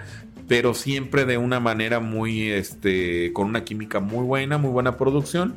Y pues la experiencia fue literal como si hubiera visto a dos amigos de toda la vida, nos hubiéramos juntado a echar es que una chévere, tal ¿eh? cual. La verdad, yo sí me he sentido muy, muy cómodo. Qué bueno. Aquí con la conversación No, contigo. qué bueno. La verdad es, es un gustazo este, haber coincidido. También No, tengo que bueno. comentarlo. Se agradece aquí al buen Richard que nos está acompañando. Ah, sí, que él, fue- era mi cliente, ¿no? Él, él- él lo recomendó conmigo, creo. Así es. Si no me equivoco. Que fue la persona que. Fue ese pues, eslabón, ¿no? Ese eslabón que hizo posible también este, el realizar este episodio. Sí. Muchísimas gracias, Richard. Estamos este, agradecidos contigo. Después de cuatro cheves, vamos a llorar todos. sí, sí, sí. No, pero sí, este, la verdad, como tú comentas, ha sido una conversación realmente como de amigos de, Sí. de todo el tiempo, ¿no? Sí, claro, claro. Y me gustaría también preguntarte, Sebastián, porque ya lo mencionábamos hace un ratito, este, tus logros con tu canal. ¿Qué sigue? ¿Qué sigue para este, Casa Baviera? ¿Qué proyectos tienes? ¿Qué ves a futuro? Este, ¿Qué onda? O sea, ¿cómo, ¿cómo quieres llevar este camino? Porque me imagino que ese botón es un motivador gigantesco. Sí, ¿eh? cómo no. O sea, yo creo que si en algún momento pensaste en frenar el camino, recibirlo es nitro. Vámonos. ¿qué sí, sigue? sí, sí. Llegar a él y ya llegando a él estás comprometido a seguir, como dices. Ya no eres tú nada más, ya son los suscriptores, ya. Ya no puedes parar la maquinaria tan fácil, ¿no? ¿Y qué sigue? Fíjate, esa, esa eh, interesante pregunta la voy a contestar con una carta que nos mandó YouTube. Una bonita carta que está muy emotiva las palabras y sirven para mí y para ti, ustedes que van por los mil suscriptores, sirve mucho. Se la- si me dan permiso se las voy a leer. Pero por Y más que supuesto. tenemos micros de, de buena gama, ¿no? Entonces, se las voy a leer. Viene eh, firmada, obviamente, por Susan Washiki, que es la CEO de YouTube. La, la carta, la de papel, viene firmada. Este, ya después tú puedes pagar en la Academia de Creadores eh, que te lo hagan en este botón, por ejemplo. Te lo manda, les voy a platicar rápidamente. Adelante. YouTube te regala el primer botón, o sea, te regala el botón de plata. El primero que nos llegó, el botón de plata, lo tengo en la casa de un servidor, guardado, eh, bonito ahí. Pero idéntico a la empresa que hace los Oscars, los Grammys, los premios Emmy, todo eso, la empresa que hace todos esos premios, YouTube la contrata. De hecho, tú puedes ver en videos de YouTube su fábrica y dices, no mames, premios padrísimos, están muy bonitos, ¿no? Los Oscars, todo, que para efectos de, dato curioso, un Oscar no vale más de 10 mil pesos, la estatuilla. El baño de... No es por lo que vale el Oscar, ganarlo. O sea, sería muy No, patético bueno. comprar un Oscar. No, Sí. el chiste es ganarlo, ¿no? Es lo mismo. Sería patético comprar un botón de YouTube, pues es ganarlo. Emanuel, cancela la compra. ya estaba comprando uno. Sí. Ahí les va. Para evitar eso, ¿qué creen que hizo la empresa? La empresa para venderte es que mira, le- te mandan este felicitar todo, ¿no? Y te mandan en el premio las tarjetas de YouTube de ellos, de Ah. la empresa esta, y te mandan además el contacto directo. ¿Por qué? Dice, ¿qué tal si tu canal es un crew donde no son uno, sino varios creadores? Y dice, compénsalos regalándoles a ellos también un botón extra. Parte del- Idéntico, una réplica idéntica. Ajá. Entonces ellos, eh, YouTube te da un código único de tu canal y es la única manera de tener acceso a que te vendan otro botón. Tienes que instaurar ese código que te da YouTube y te permiten vender otro botón y tiene que venir a nombre de Casa Baviera con ese código. Por eso no es tan fácil como compro un botón, no es tanto lo que vale, para vale 150 dólares. Cuando pides una, es esta es la réplica. Eso es el valor. 150 Oye, dólares. Vaya dato perturbador, ¿eh? Sí. crack. Pero Oye, crack. Vaya dato perturbador. Wow, ya es que habla muy crack. gangoso, ¿no? Un saludo a mi compadre Luisito, pero aquí la onda es más este 150 dólares. Sí. Ese dato lo Este, desconocía. No sé el de oro cuánto valga, porque Ajá. ¿qué crees? Que yo entré con mi código Ajá. y nada más me deja comprar dos cosas. Como que son logros. Ahorita nada más me deja comprar réplicas de mi propio botón Ok. de 150 dólares y la carta que nos llegó en papel, pero en metal. Yo tengo la original ¿eh? que nos llegó, sí, mira. Ah, mira. La, la que nos llegó en papel la tengo ahí Se guardada. me cae. No, no pasa nada. Esta vale 50 dólares, ¿no? La placa. Y dije, pues los vale. Mil pesitos que pagas de la plaquita para que esté aquí. Eh, Todo es oficial de YouTube, obviamente. De hecho, no tengo aquí la caja, la tengo en. Me la llevé a la casa, pero viene en la caja de YouTube negra, idéntico. Entonces está padre, ¿no? Que la empresa. Qué bonito. La verdad, mira. No, y las ahorita, palabras van a ver lo más bonito. Nos haces el favor de leerla, mi Sí, estimado. la voy a leer, sí. De tu viva voz. Lo poquito que leí, Está muy padre. oye, saben perfectamente por las por las situaciones por las que pasa un creador de contenido. Describe tal y cual es. saben, no, no. Oye, neta, ¿lloraste?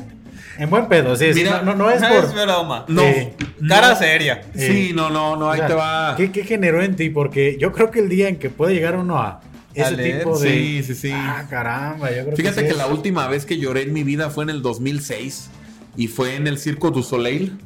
Lloré de tanta perfección, tanta alegría del espectáculo este que se llamaba Kidam. Estaba padrísimo. Y la niña cantaba hermoso, de verdad. Y tantas artes juntas ahí.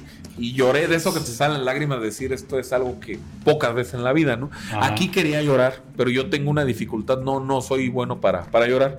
Pero no quiere decir que si se muere un familiar mío o ser muerto familiares y no he llorado, no quiere decir que no lo sienta, sino Ah. que habemos un gente. bloqueo. Pues ni bloqueo, o sea, No se te da. el- digamos que no se me da. Pero obviamente si yo hubiera sido alguien más, este, con sentimientos más a flor de piel en este sentido de las lágrimas, sí hubiera llorado. Es que las palabras de lo que dice están...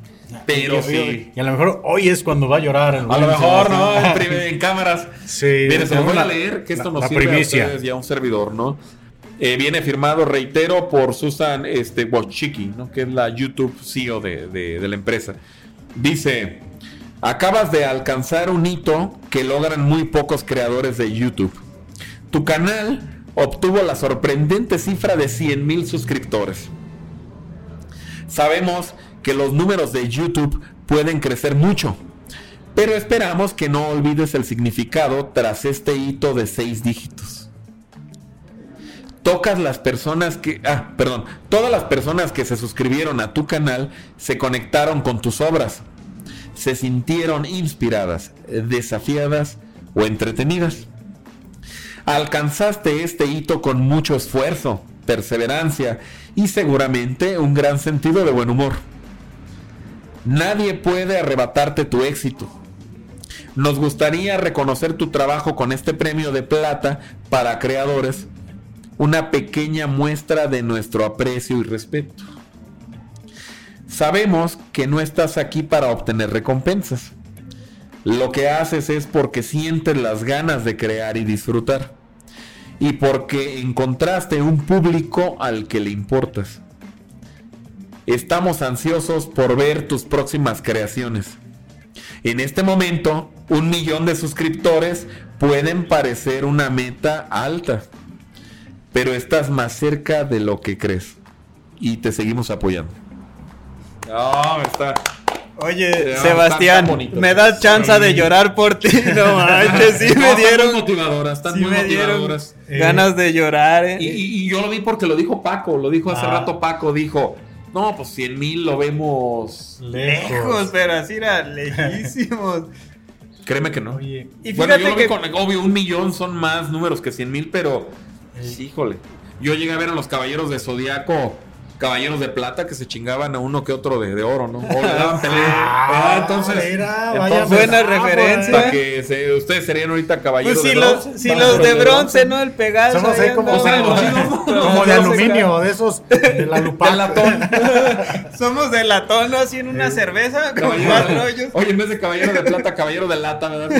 Pero- Sí, Pero mira, muchísimas felicidades, mi estimado. Realmente, pues, lo... No, gracias. Es que, es que sí lo aplaudimos demasiado. Y aparte, pues nuevamente, ese agradecimiento de la confianza, Gracias. de abrirnos las puertas aquí de tu negocio, de este, abrirnos la puerta de tu canal también. Créeme que para nosotros también e- es, en serio, estar aquí grabando un podcast, este video podcast también, con un botón en Claro. el centro, es este es muy, muy, muy motivador. No, o sea, gracias, gracias. Realmente lo digo, es como un... un- pues, es- yo creo que para ti es un sueño hecho realidad. Sí. Y para nosotros también es un sueño alcanzarlo. Y yo, si no es por haber comenzado con este camino de la creación de contenido, créeme, nunca me hubiera imaginado haber estado cerca siquiera de uno. Sí, sí. Tocarlo, o sea, Sí. Sí, y es parte, es lo que te digo, este. El hecho de que tus manos y las de Manuel palparan un botón de plata en vivo, solo dice una cosa: que se están metiendo al medio. Ya están en el medio. Ustedes ya están haciendo colaboraciones con gente del medio. Entonces, este, pues eso les dice que a lo mejor de ustedes ahorita ya lo ven así como de, ah, qué padre, hacemos un, un video podcast, este, es un buen hobby, pero no va a ser hobby en muy poco tiempo. Van a empezar a, ya de que empiezan las monetizaciones, de que empiezan más seguidores, etcétera, colaboraciones, ves que cada vez se convierte en algo de medio tiempo, que eso ahorita lo que me pasa a mí ya es algo de medio tiempo. Medio tiempo, pero no sé en qué trabajo te la pasas 17 horas en una compu, pero claro. ¿cuál medio tiempo? Pues miren, este, pistólogos y pistólogas Sí. y pistólogues que han estado aquí, este, si llegaron hasta este punto del podcast, que lo tenemos que decir, acabamos de tener un nuevo galardón. Creo que es el podcast más largo que hemos tenido. Hombre, pues pros, por eso, salud. Claro. Y eso habla de que tú, este, Sebastián, pues eres alguien. Se nos fue así, ¿eh? Se nos fue así la plata. Eh, mira, el- eh, eso es lo que quiero mencionar. Cuando llevas a cabo una conversación tan, tan amena, no has sentido el tiempo. Yo honestamente te lo digo, no he sentido el tiempo este, al momento de grabarlo. Y así ustedes que nos están viendo, escuchando, espero que este podcast lo acompañen eh, con sus actividades. Si no tienen la oportunidad de verlo en el canal, este, bueno, escúchenlo en Spotify. Claro. Sé perfectamente que si van a estar ahí en la chamba, en la oficina, Ah, es Spotify, sí. haciendo ejercicio, Es X podcast. cosa, escúchenlo también. Sé que se les va a hacer tan ameno como a nosotros. Nuevamente, pues felicitarte por tus logros.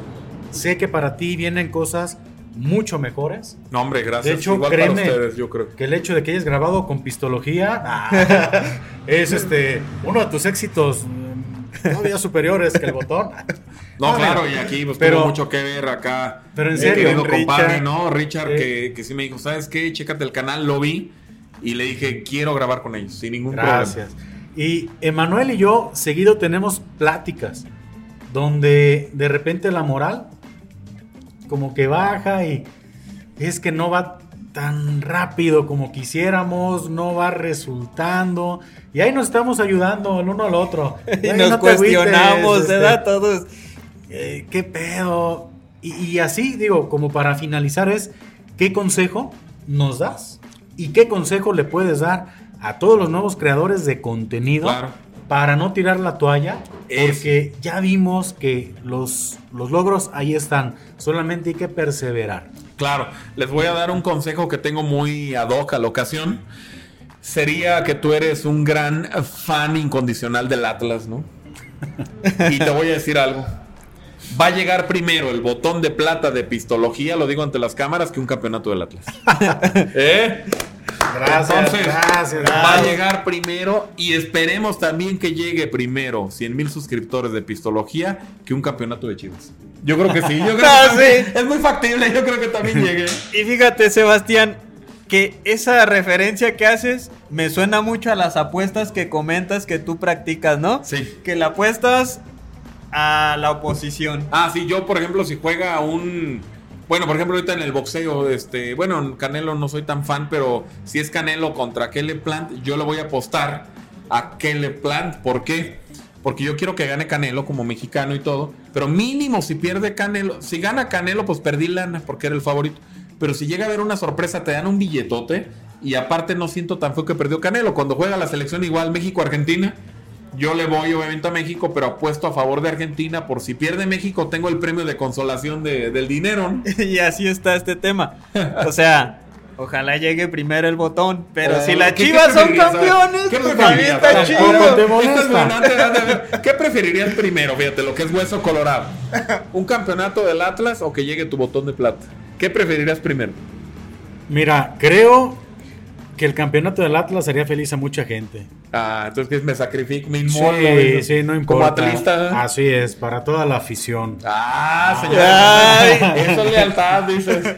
Ahí está, ¿cómo no? ¿Y tú qué preferirías? Ah, ¿Un yo- campeonato del ah, mi Yo, botón? yo soy bien pinche egoísta. y yo el botón. Pero bueno, Ay, si ay. llegan ambos, qué mejor, ¿no? Pues mira, hoy estamos a 6 de noviembre. 6 de noviembre del año 2021, eh, 6 de noviembre del 2021, entonces veremos si el tiempo nos da la razón. Si es campeonato las Chivas, ya mi profecía se cayó. Si ustedes llegan primero al botón de plata, pues voz de profeta, ¿verdad? Que ojalá, Ojalá. yo- Ojalá el Yo botón. to- to- to- de todo corazón quiero que sea el botón para ustedes, de verdad. Muchas gracias. Gracias. Sebastián, pues me gustaría mucho también, este, sin, sin comprometernos ni comprometerte. Sí, Ojalá, ojalá que pudiera ser esta no la, la primera y única este pues participación de ambos este canales, de ambos Claro. podcasts. Ojalá que nos sigas en algún momento enriqueciendo con todos tus conocimientos. Creo que, en serio lo digo, es primera vez que en el canal tenemos un catado un poquito más profesional. Este, muy agradecidos y también muy sorprendidos por todos los conocimientos que tienes. Y bueno, gente, No, Pues- gracias, gracias. Nos despedimos, como ustedes ya saben. Aquí tienen su casa. ¿eh? No es la primera. Cada que ustedes me echen una, un WhatsApp, una llamadita, aquí está su casa y aquí grabamos. Se me hace un poquito más lejos a Mira, Totonilco, la verdad. ¿Tú eres también allá? Sí. Se me hace más difícil, pero ustedes Oye. de repente tienen pasadas a León o algo, No, y déjame decirte, aquí tienen su casa. ¿no has conocido Totonilco? Sí, fui nada más a la a la este de, de tequila el general y tequila embajador, fui a la planta nada más. Tenemos en Atotonilco tequila Don Julio. Ah, sí. Tenemos tequila Patrón. Ah, sí. Y tenemos una gran cantidad de bares y cantinas muy tradicionales que estoy seguro, estimado, que si te das una Te va a vueltita, bloguear, ¿verdad? Algo. anímate. Y tú tienes el contacto con ellos y todo para. Pues, me conocen. Clientazo. Clientazo de todos. Por alguna razón me conocen. Era para llevarme a Chavanita y a toda la banda. Anímense. Mira, es más, no estamos aquí haciendo ningún tipo de compromiso para No, nadie, sí. pero si algún día se anima a ir Casa A Totonilco. Baviera a Totonilco, no saben, les garantizo que van a querer rentar casa allá, no se van a querer regresar. Está bonito. Está chingón, perdón por Ah, la palabra, padre. pero bares, cantinas, no sabes este, la cantidad, los tequilas, las fábricas. Podemos hacer ahí un blog bien interesante para tu canal. Oh, jalo, jalo. Oye, Pues- también te iba a preguntar, este, ya que somos de, de pueblos comunes, este, me gustaría de tu mano, de tu guía, eh, que nos fuéramos a Yotlán. Vamos. A, a bloguear, porque tú viviste allá. Y- Sí, y, sería sí. así como ver el pueblo, pues de mi abuelo, ¿verdad? Cómo era Yotlán Mira, y todo el rollo. Un día hay- vamos y blogueamos. Ahí también yo creo cosas de interés allá. Sí, por supuesto que sí. Tenemos este, incluso tengo primos, familiares, este, que podemos hacer algo muy, muy padre. Hay un lugar turístico también, la Ciénega, ahí en, En Ayotlán. En Ayotlán. Órale. Y es más, hasta si vemos las situaciones técnicas, hasta un episodio nos grabamos ahí, pedimos por ahí algo de apoyo. Es lo que yo te decía, grabar allá. No es plan chelero, aunque Eh. pareciera, este, pero Pero va a acabar en pedo, ¿no? acabar en peda. Pero en serio, bienvenidos en Casa Baviera. Yo créeme que con todo el gusto del mundo regresamos. Ah, claro, aquí- Regresamos a hablar este, de, de los temas que, que pudieran surgir. Pero si ustedes se animan a darse una vuelta por allá, les garantizo que se hace un videoblog súper interesante. Damos un tour. Ahora nos enfocamos al tema del tequila, que Ándale, es lo fuerte. que es ahí lo, lo interesante también. Y pues, señoras y señores, todos los seguidores de Casa Baviera, no dejen de este, insistirle con ese episodio especial en los En Altos de. Jalisco. ¿Y qué tanto se hace de tiempo de Atotonilco a Ayotlán? 20 minutos. Ah, no, pues queda la ruta, pero. Está perfecto. Para hacer una agenda en un día, bueno, lo quebramos todo. Por supuesto. Oye, pues estaría bien. Ah, sí, jalo. Ya está. Sellamos Compro- ese compromiso. Ahí está, ¿eh? Como decía Peña Nieto, compromiso firmado. como decía él? Ahí está. Se los firmo y se los cumplo. Ey, algo así, ¿no? Tenía. Pues señores, Pues- qué placer. Como siempre nos despedimos, gente, ya conocen. Salud y saludos. Y si no toman, pues tomen. Y si van a tomar, pues no manejen. Así es. Hasta la próxima. Hasta luego.